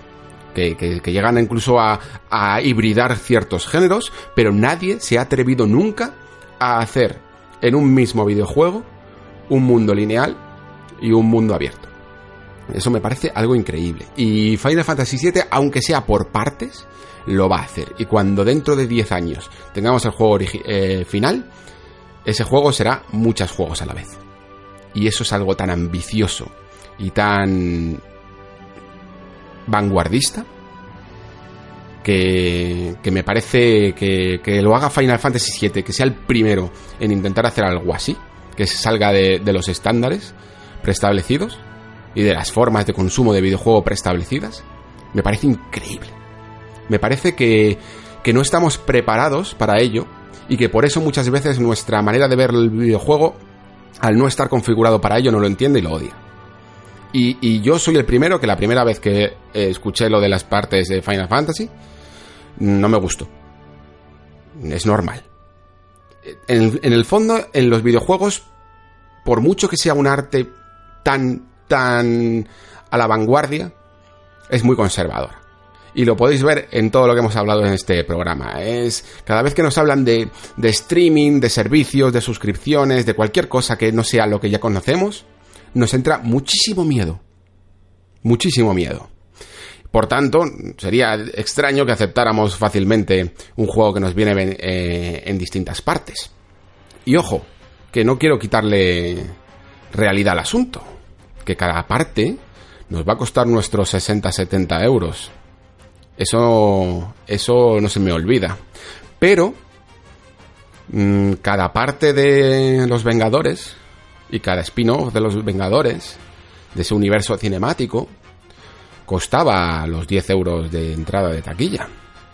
Cada, cada parte de Canción de Hielo y Fuego, o del Archivo de las Tormentas de Brandon Sanderson, que son más, que, son, que van a ser 10, Cuesta, a mí me cuesta por lo menos 35 euros la edición de tapadura. Y no le pido a Brandon Sanderson o a R. Martin que, me, que, que pague 35 euros por la saga completa. Ni que me la dé de una tacada, porque sé que es imposible, porque a lo mejor me tendría que esperar 20 años para, para, poder disfrutarla del todo. Y ojo, que nadie me obliga a comprarla, siempre me puedo esperar mis 20 años y después comprarla de seguido. Pero es que estas cosas son así. Y en los videojuegos nunca han sido así. Y a lo mejor alguno de vosotros está pensando, bueno, pero es que en los videojuegos también ha habido partes. Y es verdad, o sea, tenéis ahí, por ejemplo, yo qué sé, eh, me doy la vuelta ahora mismo, estoy viendo la, la saga Uncharted, y sí, tiene Uncharted 1, Uncharted 2, Uncharted 3, Uncharted 4, pero no son partes. Son distintas entregas, eh, secuelas, con historias cerradas. No son así de ambiciosas. Y de hecho, esto me hace pensar por qué, curiosamente, The Last of Us ha decidido llamar a sus juegos parte 1 y parte 2, en vez de directamente The Last of Us 2. Quizá como si tuvieran en el fondo una visión más amplia y ese final que vimos en, en The Last of Us 1 fuera casi un final de temporada, más que un juego en sí mismo, autoconclusivo. Y, esto, y esta segunda parte no tuviera nada que ver. Es una parte. Y simplemente es... Claro, al ser un juego que ya conocido como Final Fantasy VII, en el que sabemos el final, nos cuesta un poco hacer ese cambio, ¿no? Ese cambio de chip mental. Pero creo de verdad que esta idea es tan innovadora, es tan refrescante, que aporta. que, tiene valor en el, en el mundo del videojuego. Y de hecho, ya para concluir, que sabía que me iba, me iba a extender con esta parte de Final Fantasy VII, esa noticia que nos deja quitarse de que ni siquiera ellos saben cuántas partes va a haber.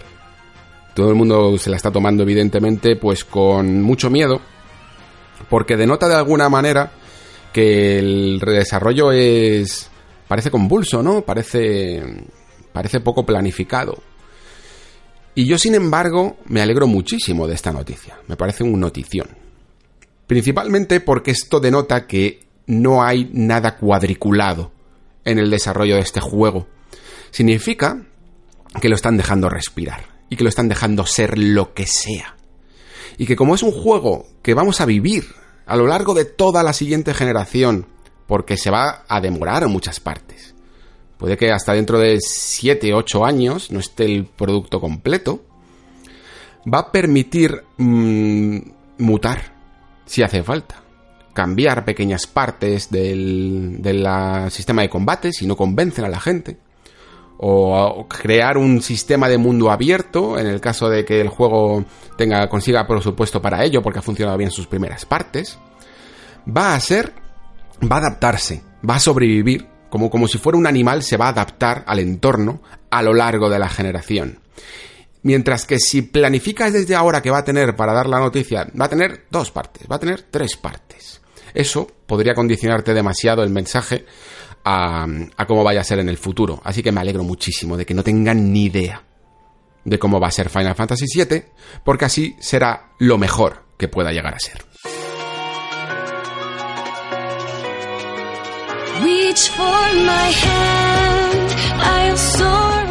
Seguimos ahora con Nintendo, que la verdad es que nos ha dejado un Nintendo Direct bastante cargadito de novedades y, ya os digo que, como os he comentado antes, que me ha parecido que al menos, no sé si la mejor conferencia, pero al menos la mejor estructurada. Creo que tienen bien pillado el pulso al E3, saben exactamente lo que quieren sus usuarios, que, que en el fondo es una mezcla entre realidad, ¿no? Entre productos palpables y luego también con una pequeña chispa de esperanza para el futuro.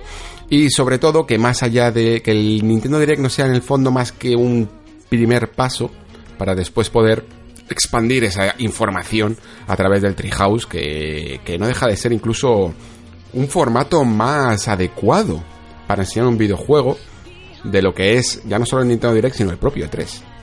Es un formato en directo, con los propios desarrolladores, sosegado, y en el que el, el, videojuego puede respirar que como os he dicho antes es una de las lacras que me parece de, este, de esta feria y de, este, de estos formatos, ¿no? Que los juegos están completamente comprimidos. En él ha habido en este Treehouse incluso, que ha habido más información de, que del Nintendo Direct, eh, me ha llamado la atención pues Fire Emblem, que cada vez tiene mejor pinta, la verdad. Yo con esta saga siempre tengo una especie de tira de afloja, porque no es que sea el mayor fan, pero siempre los pruebo todos, aunque muchas veces no los llego a terminar, principalmente porque me niego a jugarlos de otra forma que no sea ese modo clásico, y en ese modo clásico muchas veces llego a lugares, a callejones sin salida.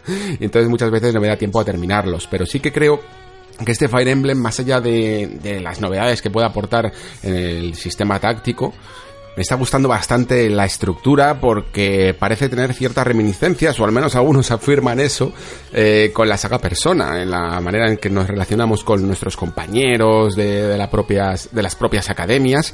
Y luego parece que va a tener como dos momentos temporales muy divididos. Uno va a ser este aprendizaje en las distintas academias de cada una de las casas y luego ya la guerra en sí misma, ¿no? Y me gustaría ver si hay, si digamos que las cosas que hagamos en el pasado, las relaciones que formemos en este pasado puedan llegar a tener ciertas influencias en el futuro. Definitivamente voy a jugar a este Fire Emblem, voy a intentar esta vez eh, llegar hasta, hasta el final. Eh, yo lo lamento, de verdad, no poder llegar muchas veces a este final porque porque es que de verdad que siempre lo intento de manera cabezona, pero, pero pocas veces, pocas veces lo consigo.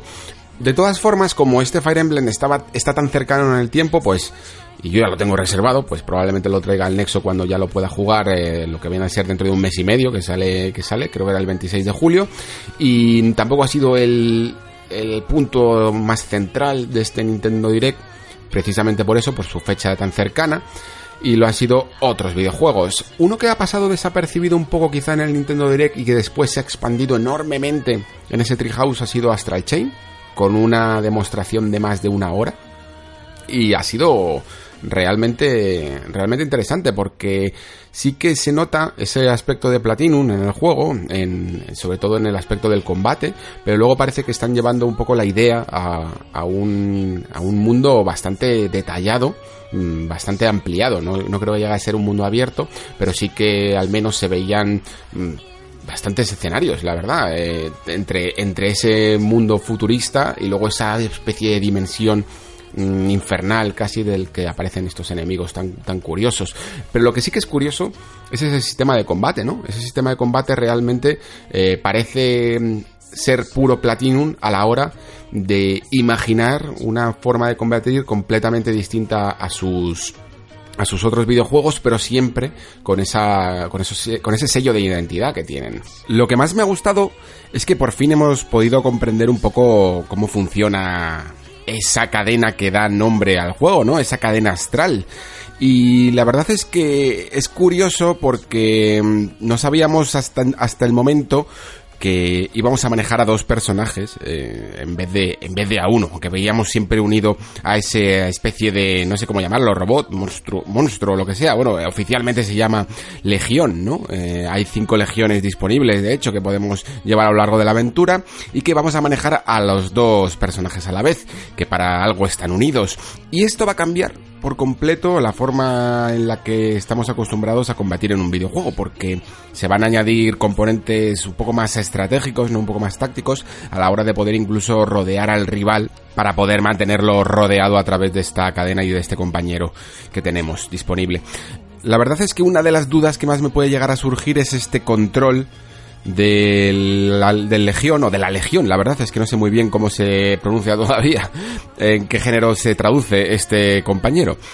Pero sí que me produce esta duda de cómo lo vamos a poder controlar porque mm, sabemos que va a luchar de manera automática, pero que si apretamos un gatillo y lo manejamos con este stick derecho, pues podemos controlarlo un poco a voluntad, ¿no? Para poder tener un poco más de control sobre cómo, sobre el campo de batalla, digámoslo así. Y cada vez que se utiliza el segundo stick un poco más para eh, tácticas de combate, que para la propia cámara a mí me suele poner un poco nervioso. La verdad es que pocos juegos me atrevería a decir que utilizan este segundo stick y que han salido beneficiosos por ello. Pero en cualquier caso, parece que va a ser algo nominal, algo que simplemente nos ayudará a dirigir mejor a esta unidad en momentos muy específicos, no va a ser completamente siempre y nos ayudará a enfrentar a las quimeras eh, mucho mejor. Queda claro entonces que tenemos cinco unidades, no sé si es que las vamos a poder ir capturando a lo largo de la aventura, me imagino como, como si estuviéramos desbloqueando un arma nueva, porque aparte tendremos nuestras propias armas, ¿no? Y la verdad es que por lo menos por lo visto, me deja buenas sensaciones porque tiene esa esencia Platinum, pero de alguna manera revolucionada. No intentan simplemente inspirarse en otros sistemas de combate que ha podido hacer el estudio a lo largo de la historia, sino que simplemente tiene su sello de identidad. Eh, mientras que aporta pues muchas mecánicas más variadas que lo que precisamente se apoya es en la combinación de estos dos personajes de, de tu personaje y del y del personaje legión que tengas en ese momento y que va a hacer variar un poco la estrategia. No sé si es que depende de la unidad que lleves, vas a poder tener un tipo de combate más pesado, tipo de combate más ligero, más rápido o quizá más centrado en esquivar o en, o en protegerte, por lo menos por lo que hemos visto con el que llevaban en la demostración, eh, era realmente ágil hasta el punto de que podía utilizarlo para apoyarse eh, en él pegar un salto, después volverse a apoyar en él, pegar otro salto y coger, eh, flanquear al enemigo. Y deja muy buenas sensaciones. Eh, esta cuestión de que el otro personaje se controle de forma automática y de que tengamos que controlar también a la vez, pues no sé si lo pueda llegar a hacer poco complejo para algunos jugadores. Pero desde luego digamos que, que es el punto, el revulsivo de este juego, el punto original que es el que en el fondo va a hacer que el juego se destaque o, pase un poco desapercibido. La manera en la que Platinum logre crear un sistema de combate combinado de dos personajes a la vez, yo creo que va a ser la definición de Astral Chain. Porque lo otro que hemos visto a la hora de la exploración, pues quizás sí que se antojaba menos llamativo, ¿no? Hemos visto al personaje encima de vehículos, combatiendo encima de vehículos, me ha parecido casi nominal, casi como la típica fase de motos, ¿no? Que pueden llegar a poner en algunos videojuegos y que no deja de, intentar hacer un poco de dar un poco de variedad a la obra pero que muchas veces por intentar abarcar demasiado pues pues no están muy muy perfilados muy pulidos estos estos pequeños minijuegos casi podríamos llamarlo de la misma manera hemos visto también un sistema de investigación que casi nos recuerda al de los Batman Arkham no sobre todo las últimas entregas en las que esa visión de detective ya estaba tan modernizada que incluso nos permitía avanzar y rebobinar un poco la escena para encontrar todas las pistas. Y es un poco lo que nos ha parecido por la demostración que hemos, que hemos visto, ¿no? Que tendríamos que eh, utilizar esa visión de detective para llegar a, descubrir un poco lo que ha ocurrido en cada momento. Y la verdad es que precisamente por haberlo visto ya varias veces en, en otros videojuegos, más allá incluso de la, de la propia saga Batman, pues se me antoja bastante manido este sistema y, sinceramente las últimas veces que lo he visto es que ya no me atrae nada porque ya os hablé incluso de esa visión de brujo también de, de Witcher que se había copiado hasta la saciedad y la verdad es que me cansa ya un poco estas visiones de brujo, de detective, de seguir rastros y de investigar pistas que me parece que poco más pueden llegar a aportar. En cualquier caso, este sistema de combate me parece lo suficientemente notorio, diferente e interesante como para justificar una nueva aproximación a la acción por parte de Platinum. Y es otro título que va a caer cuando salga el, 30 de agosto. Y esto casi parece el, el entrante, como digo.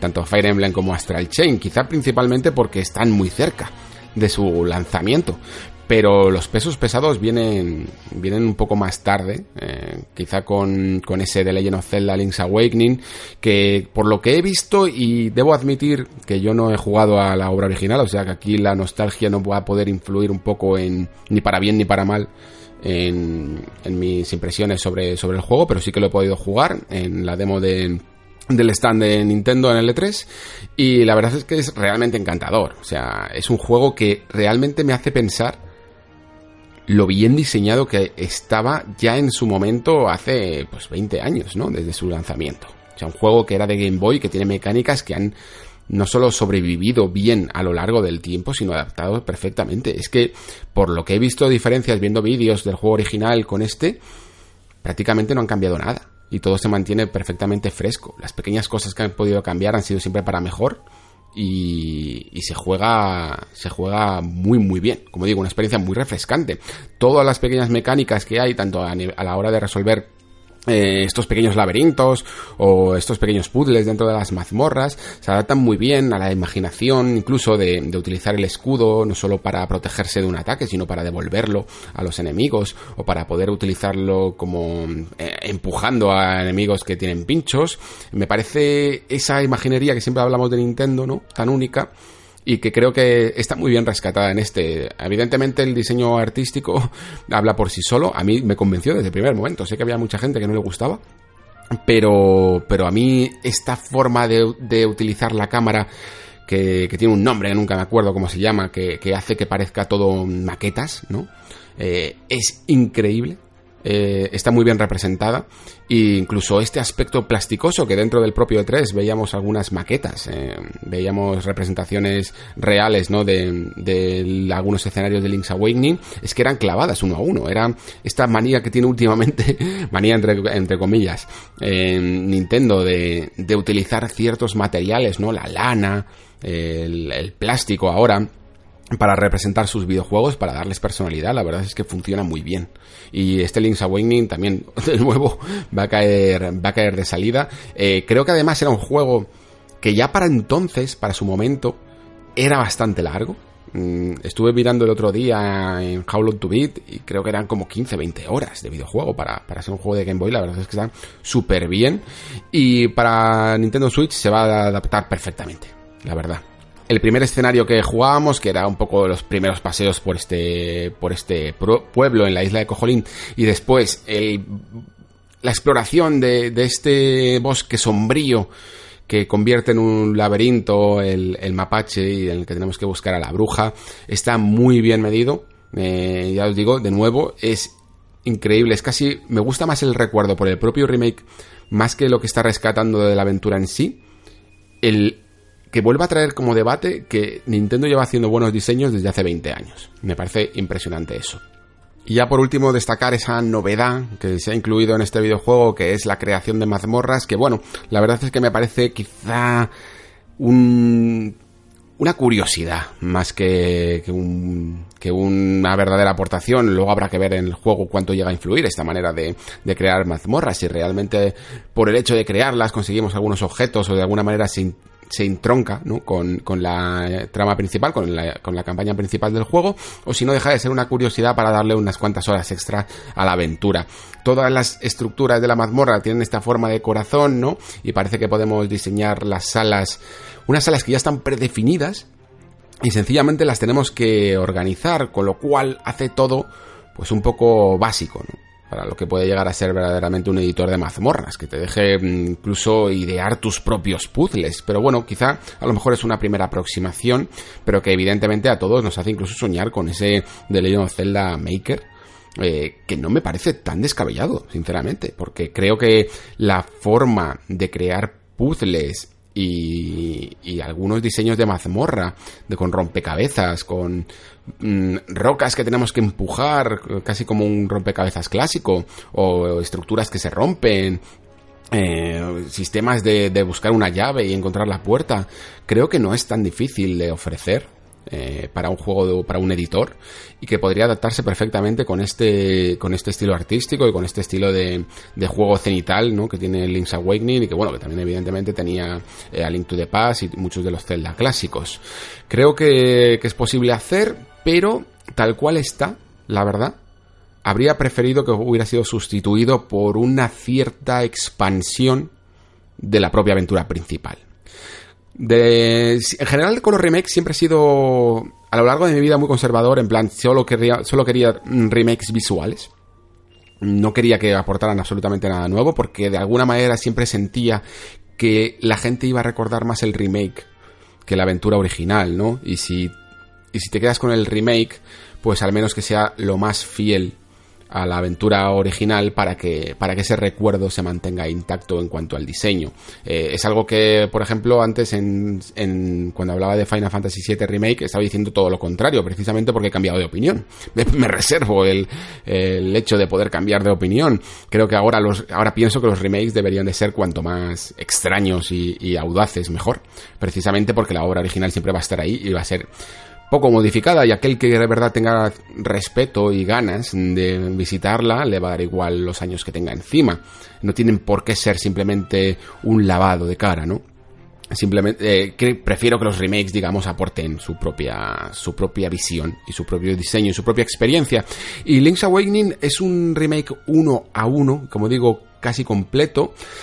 Eh, y habría preferido que, mm, que, en vez de esta mazmorra, este editor de mazmorras, pues hubiera tenido algún capitulillo extra, alguna forma de expandir un poco la aventura, que tanto a los que no hemos jugado como a los que sí, le sorprendiera cuando lo vieran. Oye, a lo mejor incluso se lo está guardando Nintendo y yo estoy aquí quedando en ridículo.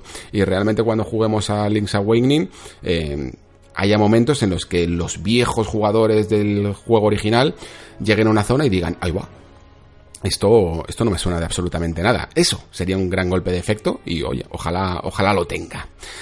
Seguimos con otro juego que también pude probar en el stand de Nintendo, que es este Luigi's Mansion 3, que me tiene completamente enamorado, la verdad. Creo que puede llegar a ser el mejor Luigi's Mansion de todos. El primero siempre tuvo muy buena fama por, por ser el primero y por, por traer otro tipo de, de, de, de visión, ¿no? De, diseño a, la familia Nintendo pero a lo mejor se quedó un poco más simple, ¿no? Luego sus mecánicas es algo que pudimos ver cuando se hizo este, esta remasterización, por decirlo así, en, en Nintendo 3DS. El segundo ya añadía fórmulas un poco más complejas, pero creo que el 3 termina de rematar. Creo que este 3 tiene, tiene todo lo que necesita un Luigi's Mansion. Ya no solo esta, esta exploración encantadora, le llamaría. Es que no sé, me ocurre otra forma de llamarla, porque aunque todo está hecho como para dar ese miedo a Luigi, ¿no? Eh, tú no puedes dejar de sonreír. Es un contraste muy bonito. Y aunque mm, tengamos esa, esa manera de nuevo de buscar la mecánica para, para absorber al fantasma, de turno y, tengamos mecánicas nuevas para poder hacerlo en esta, con esta nueva absorbentes, creo que se llama, que es la, en el fondo una especie de aspiradora, ya sabéis. Podemos mm, lanzar al fantasma de turno de un lado para otro para poder para poder capturarlo, para quitarle un poco la vitalidad y que se deje absorber, pero creo que incluso más allá de eso, lo que más me ha gustado es el añadido de puzzles algo más complejos, mientras que quizá Luigi's Mansion siempre se había quedado un poco más en el secreto per se, ¿no? En la forma de descubrir pequeños detallitos, secretillos en el escenario mientras íbamos avanzando, aquí hay verdaderamente resolución de puzzles. Y se ha apoyado para ello en una mecánica que no es en el fondo nueva, que es lo que yo siempre llamo el doppelganger, que lo ha utilizado, pues yo que sé, muchísimos juegos, de verdad. Hasta, me estoy acordando ahora mismo de Darksiders 2 que teníamos ese momento de doppelganger, eh, de duplicar nuestro personaje para poder acceder a, a dos, a dos puzzles distintos, o sea, a un puzzle más complejo en el que tengamos que tener a un personaje en un lado y a otro en otra posición. Estos puzzles se llevan haciendo de toda la vida hasta en aventuras gráficas. Me estoy acordando de la saga Goblins, que, que era una saga que me encantaba y en el que prácticamente con cada uno de los muñequitos, ¿no? Pues teníamos que teníamos que crear que resolver un puzzle en, conjunto, ¿no? En combinación de todos estos. Y, esto es lo que hace precisamente Luigi's Mansion 3. Mm, de una manera muy fácil, eh, muy sencilla, creamos este Gomi Luigi, ¿no? Que es una especie de traducción un poco como han podido, ¿no? Del Luigi original en, en inglés en el que creamos una especie de moco verde con forma de Luigi. Al principio puede llegar a resultar un poco impactante, ¿no? Pero que, que no deja de ser su doble y que nos permite pues tener a Luigi en una posición y tener a este Gomi Luigi en otra, que además eh, les afecta a cada uno diferentes efectos del escenario. Por ejemplo, pues con el Luigi original no podemos pasar por ciertos pinchos, el Gomi Luigi sí, pero el Gomi Luigi va a caer en todas las trampas de agua que haya por el escenario, mientras que el Luigi normal no. Y muchas veces pues tendremos que repetir un poco ensayo y error hasta descubrir el puzzle. Esta mezcla entre puzzles en pequeños secretos que siguen estando en el escenario, que muchos de ellos se resuelven, por ejemplo, con, con ese desatascador que podemos lanzar y después absorber ¿no? con, con nuestro arma para poder tirar de ciertas superficies o de incluso de en enemigos con escudo, eh, hacen que, como digo, cada pequeña habitacioncita, casi como si fuera una casa de muñecas, sea completamente encantadora y que todas tengan un culmen final con un jefe que tiene una mecánica incluso dividida en fases y que es también eh, muy satisfactoria de resolver. Nunca me ha parecido del todo difícil, pero la primera siempre caes, incluso, el, bueno, a mi compañero Alberto y a mí nos llegaron a matar en la, primera vez porque no conseguíamos eh, saber cuál era la mecánica que había que utilizar. Y una vez que la consigues, ya es eh, pan comido. Pero ahí está el truco, que te haga un poco pensar, ¿no? Mientras que vas recorriendo estos, estos entornos Mm, tétricos y como digo también a la vez encantadores, de verdad. Muy probablemente lo traiga al Nexo cuando, cuando salga y, me expandiré un poco más en estos argumentos eh, con más peso porque la, demo que hemos jugado era mm, limitada a 15 minutos o hasta que llegaras al jefe que, la verdad es que cuando te sabías todo el recorrido te la podías hacer perfectamente en 8 o 10 minutos. Era muy muy muy limitada. Y me gustaría expandir estas impresiones cuando salga el juego porque creo que muchos de vosotros a lo mejor no estáis dentro ¿no? de este Luigi's Mansion pero que os puedo llegar a hacer cambiar de opinión. Eh, vale pues terminamos si queréis Nintendo, que ya sé que ha habido un montón de anuncios entre medias, pero solo tengo tiempo limitado para destacar hasta cierto punto, ¿no? Y sí que no me quería dejar de lado ese Breath of the Wild 2, como le estamos bautizando hasta que Nintendo dé un poco el nombre original de si de verdad va a utilizar un 2 por primera vez en la saga Zelda, bueno, no, es la primera vez, la verdad, porque la primera vez fue con Zelda 2 de Adventure on Link, ahora que me acuerdo. Pero, pero sí que es algo bastante llamativo para la saga, porque normalmente cada uno tiene, digamos, su propia ambientación, ¿no? Su propia parte en la línea temporal de toda esta eh, organigrama de maldición barra maldición de que, hace Ganon a Link de repetir una y otra vez. es la eterna lucha del bien y el mal. Y con Breath of the Wild podría romperse esa estructura, pero me interesa más saber de qué forma se rompe. Porque creo que Breath of the Wild tiene casi dentro de lo que tiene que es todo positivo, hay cosas que realmente son destacables y una de ellas es el, propio mundo, ¿no? El descubrimiento. Yo creo que si a cualquier persona le dices que por qué le gusta Zelda, incluso los que no eran fan de la saga original o les daba un poco más igual, todo el que se acerca a Breath of the Wild, lo que realmente le vuelve loco a la cabeza es esa sensación de descubrimiento. Y sin embargo, parece que todo el mundo, por lo menos por lo que he estado leyendo, escuchando, eh, parece que estamos asimilando que como el universo es el mismo de Breath of the Wild, va a ser el mismo Irule con la misma orografía del terreno, por decirlo así. Y a mí eso me parecería demasiado mm, poco creativo, sinceramente. Yo espero de todo lo que puede cambiar, o, no puede, o, que no puede cambiar, espero que eso eh, sí que verdaderamente cambie, porque a mí lo que más me gustaba era no saber a dónde iba. Lo que verdaderamente me volvía loco de Breath of the Wild, lo he hecho muchas veces, es eh, otear el horizonte y dar, ver una estructura y, preguntarse qué es eso, que no tiene absolutamente nada que ver con la historia principal, e ir a, investigarla, ¿no? Y si ya sé perfectamente dónde están cada cosa, porque me sé más o menos un poco el mapa de memoria de Irule, pues la verdad es que ese factor sorpresa podría cambiar. Y evidentemente, mm, por lo que se ve en el vídeo de, de este mundo un poco más oscurecido, habría muchas modificaciones, pero no me gustaría que se utilizara el mismo mapeado, por decirlo así. De hecho, cuando se ve en el vídeo ese, ese castillo que está como temblando, ¿no? Eh, por lo que han descubierto en el subsuelo, ¿no? Eh, parece que, ese castillo está temblando y yo, o vamos, estoy deseando de que ese castillo alce el vuelo y se vaya a otra zona, completamente distinta, de verdad.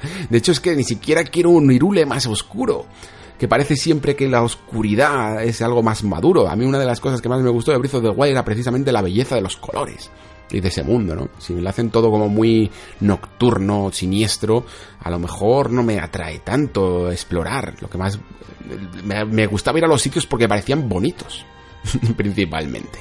Entonces, eh, de Breath de Wild 2 es poco más puedo decir realmente porque el tráiler básicamente lo que quería era darte la sorpresa y que no fuera un logo eh, ahí ha aprendido Nintendo no querían que simplemente fuera fuera un logo como, como ocurrió con Metroid sino que, sino que se viera algo, al menos, eh, que lo hiciera parecer más real. La cuestión dentro de esto es cuando sale, ¿no? Porque yo quizá hubiera preferido que, que no se hubiera desvelado este anuncio. Principalmente porque es algo que siempre digo con Nintendo. Ya se sabe que se está trabajando en un nuevo Mario. Y también sabemos siempre que están trabajando en un nuevo Zelda. Eh, saberlo o no, lo único que hace es hacer más intensa la espera. Y sabiendo lo bien que había funcionado Breath of the Wild, era muy fácil suponer que íbamos a tener un juego con una estructura muy similar, incluso que compartiera el mundo. Pero habría preferido, como digo, casi que no hubiera habido este anuncio para que el juego, cuando estuviera preparado, lo pudiéramos tener disponible a pocos meses de lanzamiento, la verdad. Casi como se hizo en su momento con Super Mario Odyssey, que me pareció lo mejor. Se anunció en el E3 de hace dos años y llegó esas mismas navidades. Eh, creo que esta es una fórmula ganadora. Ahora mismo, pues creo que por lo menos vamos a esperar mínimo, mínimo, mínimo un año y medio hasta las navidades de 2020 para poder jugar a este Breath de Wild. Y mientras, pues simplemente vamos a estar suspirando por él. Porque es que eh, lo que supuso el primer Breath de Wild es para, no es para menos. De verdad, yo siempre lo digo, creo que está en mi top 5, por lo menos de generación. Y en algunos, en algunos ámbitos del diseño de videojuego en el top 1. Así que la espera va a ser larga y y bueno, pues con la poca información que tenemos, probablemente yo diría que a lo mejor hasta el siguiente Nintendo Direct del E3 del año que viene, pues no volvamos a lo mejor a saber nada de este Zelda Breath of the. Principalmente además porque es que Nintendo tiene material de sobra. No necesitaba este revulsivo, ¿no? Para alimentar la hoguera de los lanzamientos. Si es que ha tenido, ha tenido tantos lanzamientos, tantos anuncios, que ya estaba cumpliendo hasta bien hasta entrado incluso 2020 con ese Animal Crossing que se había retrasado. Es que vamos a tener por fin ese prometido juego por mes importante de aquí hasta el próximo año. También, evidentemente, porque hemos tenido un año y medio bastante flojillo, quitando algunas excepciones. Pero bueno, esto ya son conjeturas propias mm, de que me habría gustado personalmente y la cuestión es que al menos sí que tenemos confirmado ese juego que como digo es muy esperado y que solo espero que, conserve bien esa estructura esa estructura ingenua, ¿no? De, de, sentirte novato, que a mí es lo que más me gustaba de Breath of the Wild, sentirme, sentirme tonto en los videojuegos es algo muy bonito, chicos. Sobre todo cuando llevas toda tu vida jugando y te las sabes venir todas. Y eso es lo que espero, que, que no mate el hecho de ser una secuela tan directa, ¿no? Que no te haga sentir que ya conoces este mundo y que ya conoces las mecánicas y que esta vez no te vas a sorprender tanto. Pero bueno, quizá es mucho esperar.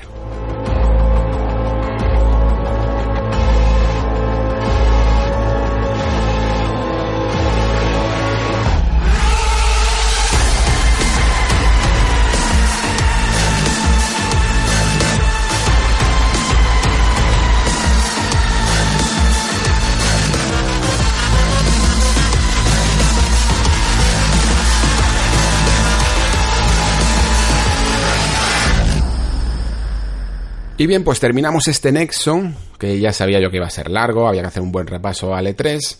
Eh, y, y, aunque este es mi repaso personal, como os he comentado al principio, espero todas vuestras preguntas para intentar hacer un anexo de preguntas y respuestas con cualquier cosa que hayáis pensado o reflexionado a lo largo de este 3 o a lo largo de este programa, de juegos que me haya dejado por el camino que queráis saber de ellos, de, dudas de, de, cuál es mi opinión sobre cualquier cosa que haya visto, de contar vuestra opinión propia de cualquier cosa, las debatimos en el próximo, en el próximo programa que incluso a lo mejor para dejarlo cerrado dentro de, lo que es todavía post tiempo de, de 3, ¿no? Lo podría adelantar unos cuantos días, es decir, que no saliera a una semana vista de la publicación de este nexo, sino que lo tengamos preparado en unos cuantos días. Así que ya sabéis, los primeros probablemente tengáis más oportunidades de que podamos eh, debatir entre todos. Vale, pues concluimos este nexo con evidentemente una de las grandes eh, producciones que, que está haciéndose actualmente y que ha sido también de nuevo protagonista del E3, aunque no ha sido la primera vez este Cyberpunk 2077 que nos tiene a todos locos y no solo porque ahora incluya a Keanu Reeves, ¿no? Eh, como, como, como NPC, porque no lo vamos a poder controlar. Eh, y de hecho no quiero hablar mucho de Keanu Reeves porque la verdad es que cualquier jugador que sea mínimamente atento a, a, todos los vídeos de, y toda la información que hay de Cyberpunk e incluso que se lea un par de wikis de lo que es el universo de Cyberpunk 2020 es muy fácil atar muchos cabos ya de la historia. No sé si de la historia principal o de un arco de la historia, pero desde, luego desde el principio del videojuego, con el tráiler del año pasado hasta este, se pueden atar muchos, muchos cabos de por dónde va el asunto. Y la verdad es que para los que prefiráis ir un poco más vírgenes al juego en sí, os animaría incluso a no pensar demasiado en estas partes y por tanto yo tampoco me voy a meter mucho en ellas.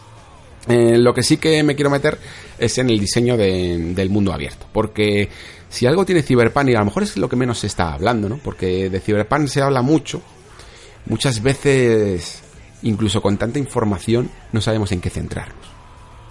Estamos intentando hablar de, la panacea, parece que estamos intentando colocarle ahí, ¿no? En el altar del videojuego, em, simplemente porque, porque es CD Projekt y porque The Witcher 3 es la hostia y porque esto es un mundo cyberpunk increíble, ¿no? Pero la cuestión es por qué. Hay que, hay que, hay que, tiene que, el juego tiene que demostrar por qué se merece estar ahí. Y creo que lo hace en algunas partes. En otras, ahora os puedo, si quieres, incluso dar algunas dudas, aunque sea solo por mostrar otra cara, ¿no? De lo que es Cyberpunk, porque siempre se habla increíblemente bien, y yo soy partícipe de ello, ¿eh? no, me, no, me, oculto de, de las ganas que tenemos de él. Pero creo que, creo que se le pueden buscar todas las aristas. En la parte positiva, de la que digo que poco se habla, creo que está el diseño del mundo abierto. Principalmente porque si os fijáis en los mundos abiertos hay dos tipos. Bueno, hay muchos más tipos, pero dentro del mundo abierto más tradicional está el tipo ciudad y el tipo mundo grande, ¿no? Que abarca muchas ciudades, por decirlo así. Eh, para que nos centremos, si queréis, en dentro de un mismo mm, tipo de juego, podemos hablar de Watch Dogs, por ejemplo, y de Assassin's Creed. o, de la propia Assassin's Creed cuando es un juego de una sola ciudad, ¿no? Y cuando es un juego de, que incluye varias ciudades, como, como puede llegar a ser Origins o puede llegar a ser Odyssey, ¿no?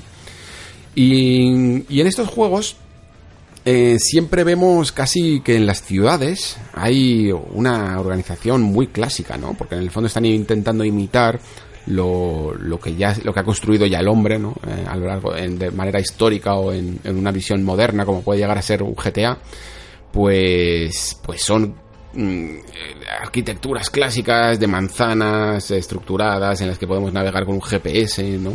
Pero es que nada de esto es lo que está mostrando Cyberpunk.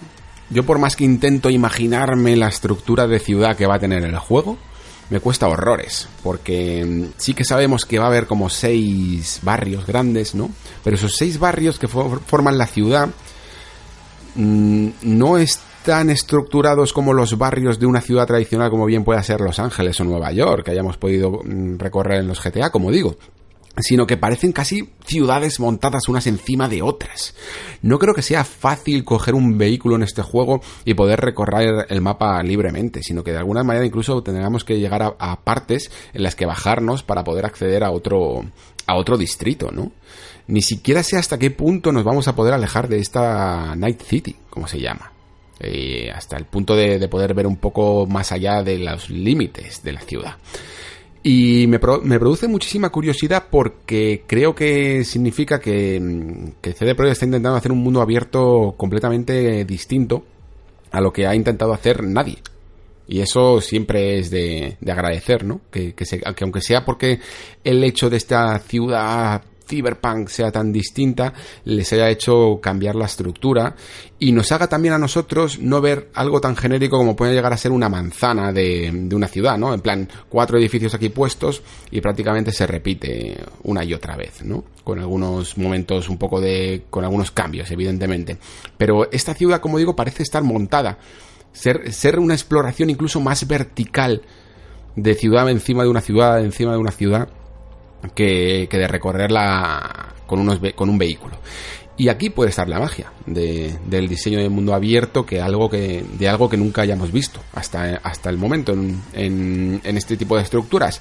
Y precisamente es lo que yo busco de, un tipo de juego que nunca, como os he dicho siempre, ha casado conmigo. Eh, sí, evidentemente me gusta The Witcher 3, me gusta Breath of the Wild, pero me gustan precisamente estos juegos porque intentan hacer algo distinto al mundo abierto genérico que conocemos, ¿no? Eso y los detalles que tiene el juego en su haber en cada rincón, me parece verdaderamente los que, lo que nos va a atraer inmensamente al mundo de Cyberpunk 2077. Detalles me refiero pues a, que todo está muy, muy cuidado. No sé si hasta el punto de Rockstar, eh, en muchos de esos detallitos que tiene Rockstar, que, que, prácticamente es que les consumen hasta años de desarrollo, para cosas que muchas veces me parecen hasta innecesarias, pero sí que consiguen captar el alma de una ciudad que no existe, ¿no? En el hecho de tener un ciertos implantes que hacen que puedas eh, captar conversaciones en otros idiomas y que te las traduzca mediante realidad aumentada, pues eh, es, una, es una pequeña cosa y está ahí, se podía no haber hecho directamente en cada misión principal, por lo menos la que, la que nos han mostrado a nosotros, es una misión principal y dista mucho del organigrama que tiene cualquier misión que te puedas imaginar, en la que simplemente llegamos a un punto y, a través de una cinemática, pues se nos eh, dan los detalles y después tenemos que ir a hacerla, ¿no? Creo que este juego lo que está haciendo muy bien en cuanto a misiones es preparar el contexto. Es decir, que sea tan importante la justificación de esa misión que el acto de cumplirla en sí mismo. Que esos momentos en los que alguien te pide algo, evitar al máximo esa sensación que tenemos siempre de recadero. Que de alguna manera nos impliquemos con esas misiones porque hemos vivido tanto dentro de la misión como fuera de ella. En esta misión, de hecho, es que teníamos que, visitar prácticamente tres sitios distintos y llegábamos a una especie de casi como de iglesia eh, que era casi como la guarida de estos Voodoo Boys, que era un grupo, ¿no? Que era el que nos daba esta misión y con el que teníamos que un poco eh, negociar para nuestros propios objetivos.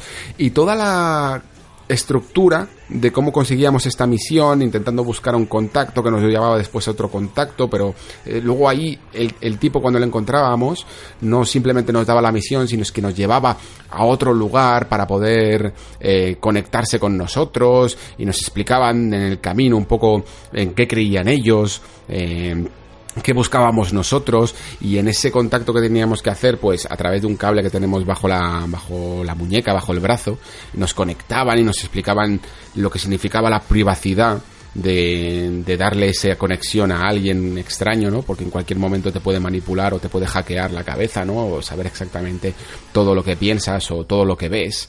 Es algo como muy privado. Todos estos pequeños detalles enriquecían muchísimo lo que era sencillamente darte una misión que luego era tan tonta como buscar una furgoneta.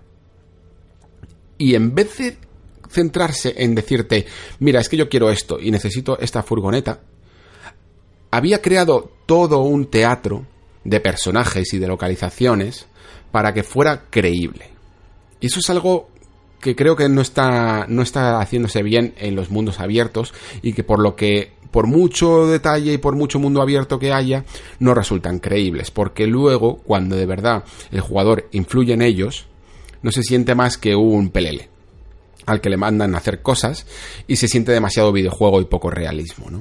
Creo que CD Projekt es maestra precisamente en el arte de la narración en mundo abierto porque cuida su forma de estructurar estas misiones para no parecer misiones, para que parezcan realmente una historia. Esto es lo que siempre hemos defendido de The Witcher 2 con las misiones secundarias, ¿no? Y que esperábamos que, copiaran al máximo, ya que nos gusta tanto copiar en esta industria, eh, que copiaran esa estructura a otros videojuegos de mundo abierto, y nadie lo hizo, porque es un trabajo de chinos, y en Cyberpunk parece que lo están mejorando, tanto incluso que yo diría que a lo mejor puede llegar a ser un juego pelín más corto, bueno, corto, dentro de las cantidades de horas que, que vayan a llegar a ser, pero más corto que The Witcher 3, porque realmente quizá la ciudad sea un mundo más pequeño que el mundo de Geralt de Rivia y toda esta eh, profundidad ¿no? narrativa en cada una de las misiones sea, sea completamente demencial y aproveche muchísimos escenarios. Creo que eso es una de las mejores cosas que he visto del juego, pero dentro de lo que a lo mejor no me ha gustado tanto, pues podríamos hablar de que esta demo quizá era algo menos espectacular, incluso gráficamente. Principalmente por el hecho de que el distrito estaba mostrando un distrito que, en sí es mucho más pobre, mientras que el anterior distrito que habíamos visto era como la zona más céntrica, no más espectacular, llena de luces, de neones, no de gente caminando eh, con todas sus pintas y tal.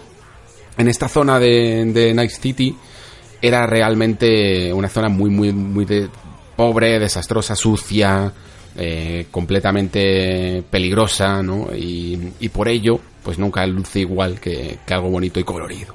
Pero aparte de ello, creo que también se vio más real en el sentido de que, de que algunas texturas o algunas animaciones en el combate eran bastante menos llamativas de lo que podíamos haber llegado a ver en, en la otra demo, que yo no digo que sea falsa, para nada pero quizá por el estilo incluso de juego, o a lo mejor es que la manera en que jugó el, el desarrollador cuando estaba en mi turno no fue tan espectacular, pero no me pareció tan conseguida. Me pareció incluso que la parte de shooter, que quien quiera abordar este juego como si fuera un juego tradicional de acción, eh, no lo va a disfrutar tanto que el que intente utilizar más el hackeo y el sigilo, ¿no? Eh, va a tener un estímulo mucho mejor en cuanto a la posibilidad y a la creatividad de sus acciones que el que simplemente quiera apretar el gatillo, porque en esto, esto es algo normal. En un juego de rol las, un juego de rol tradicional, por ejemplo, de fantasía, como puede llegar a ser The Witcher, que se le decía que el combate nunca, que no estaba tan a la altura como el resto de las cosas,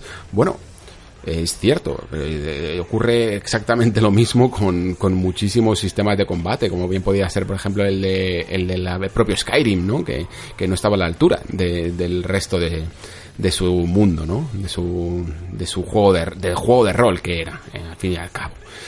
Y esto, ahora traduciéndolo a un combate de shooter, pues tampoco va a estar a la altura de un juego tipo Doom, o ni siquiera de un Call of Duty o de un Titanfall es otra cosa, es un juego de rol. De la misma manera que, por ejemplo, Deus Ex, cuando tú lo afrontabas de una manera de acción, pues las mecánicas se resentían un poco, ¿no? Porque no era un juego de acción, era un juego de rol. Y aún así, creo que se mantiene muy bien, pero quizá incluso dentro de la parte más de acción de tiros, me ha parecido más pobre que lo que vimos en la anterior, en la anterior demo. En la anterior demo veíamos un combate mucho más dinámico, más rápido, veíamos aprovechar más esos movimientos como deslizarse por el suelo, balas que giraban en esquinas, eh, escopetas increíbles, destrozar paredes. Y esto me ha parecido menos espectacular, sinceramente. Incluso en la parte de sigilo también hemos visto algunas cosas que estaban bien, con un cable que, se puede utilizar casi como una cuerda de piano, ¿no? Para. Es el, el cable que os hablaba antes, que sirve para hackear, que está debajo de tu brazo lo puedes calentar y utilizar un poco para, para como cuerda de piano, como látigo incluso.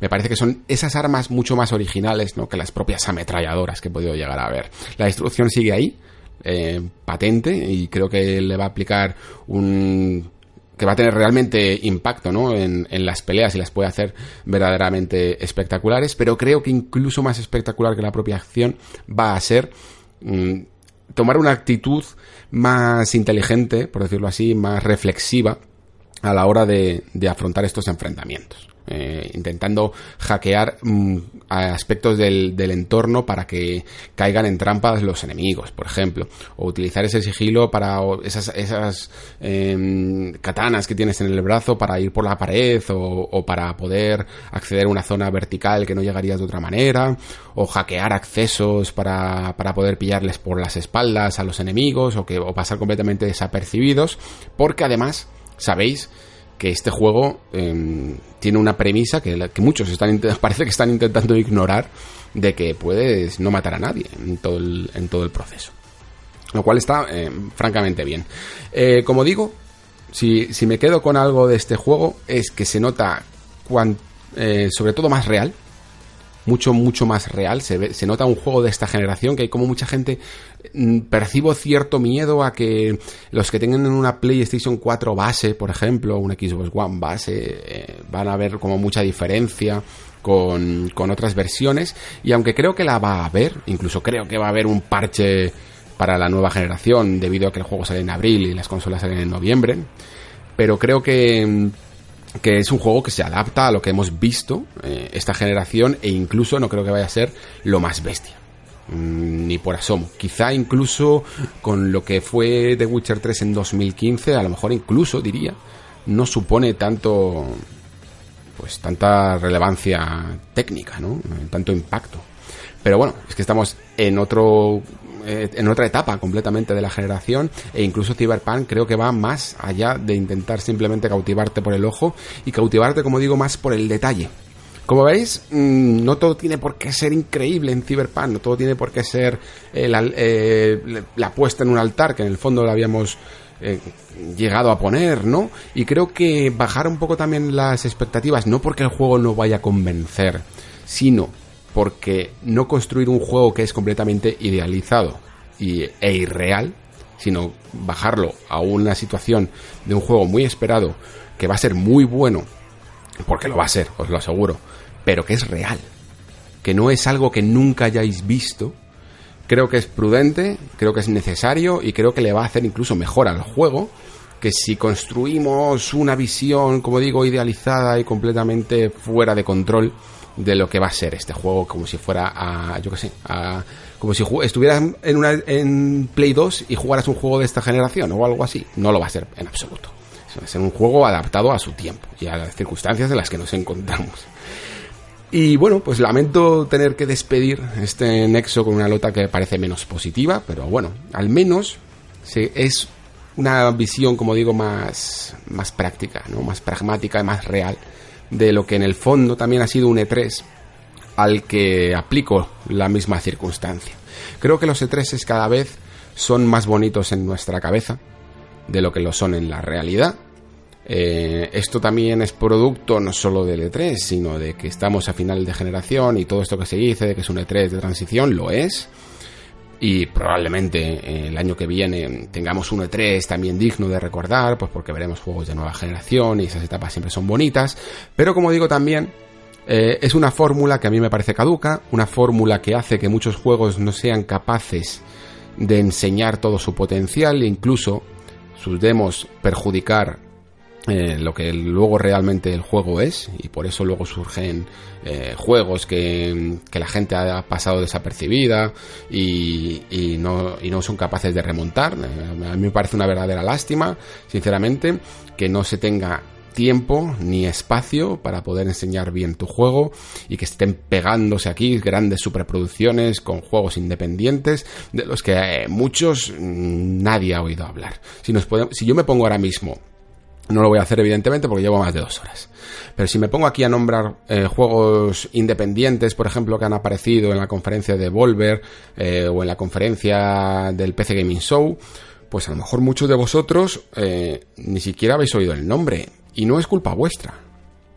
Es sencillamente que no nadie tiene tiempo para seguir durante cuatro días tan fervientemente la actualidad del videojuego. Muchas veces ni siquiera todos los periodistas tienen tiempo. Muchas veces, de hecho, nosotros sencillamente por estar en unas citas no podemos leer tantas noticias como vosotros desde casa, que a través de un feed de noticias podéis llegar a ver más que nosotros. Esto es así, esta es la realidad. Y es una lástima que por celebrar la, la fiesta del videojuego durante cuatro días, con una resaca de una semana, pues como digo, no, podamos tener esa fiesta más dividida a lo largo de todo el año. La verdad. Eh, creo que es un exceso. Creo que, que, puede llegar a perjudicar algunos, algunos estudios.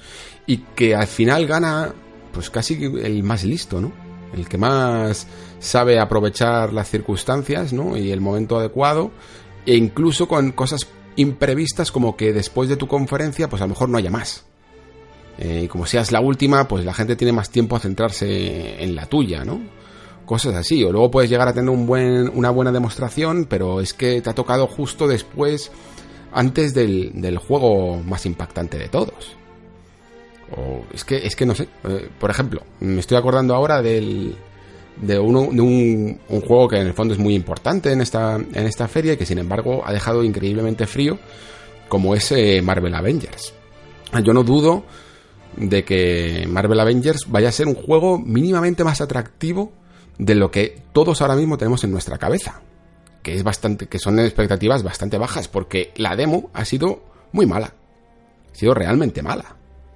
Y, probablemente, eh, a lo mejor para, para, el estudio o para Square Enix, era lo suficiente o creían que era lo suficiente como para contentar a la gente.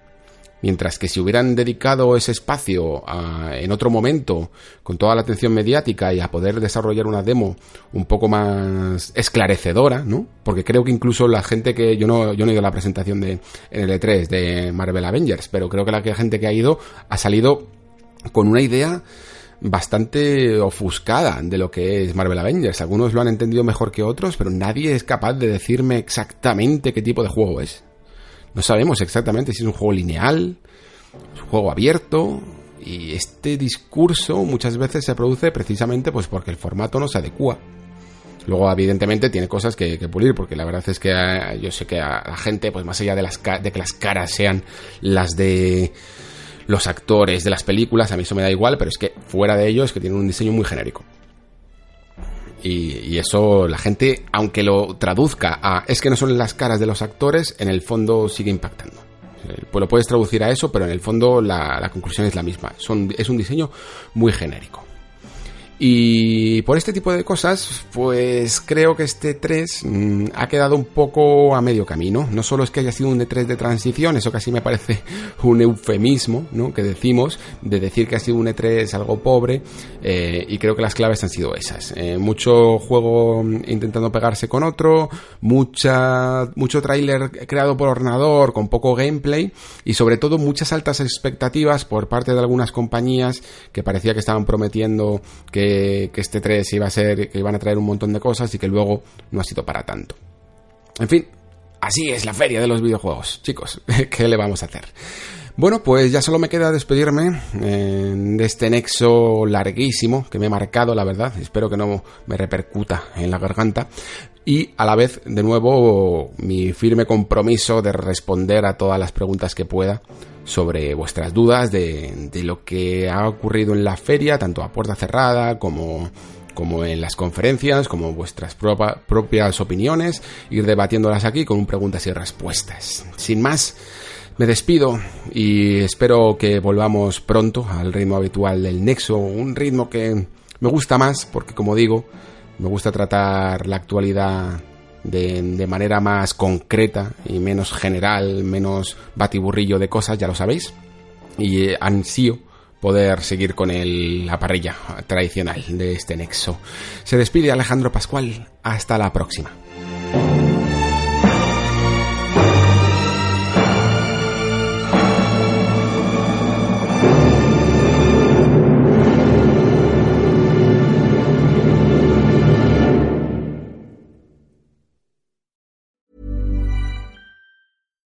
Hi, I'm Daniel, founder of Pretty Litter. Cats and cat owners deserve better than any old fashioned litter. That's why I teamed up with scientists and veterinarians to create Pretty Litter. Its innovative crystal formula has superior odor control and weighs up to 80% less than clay litter.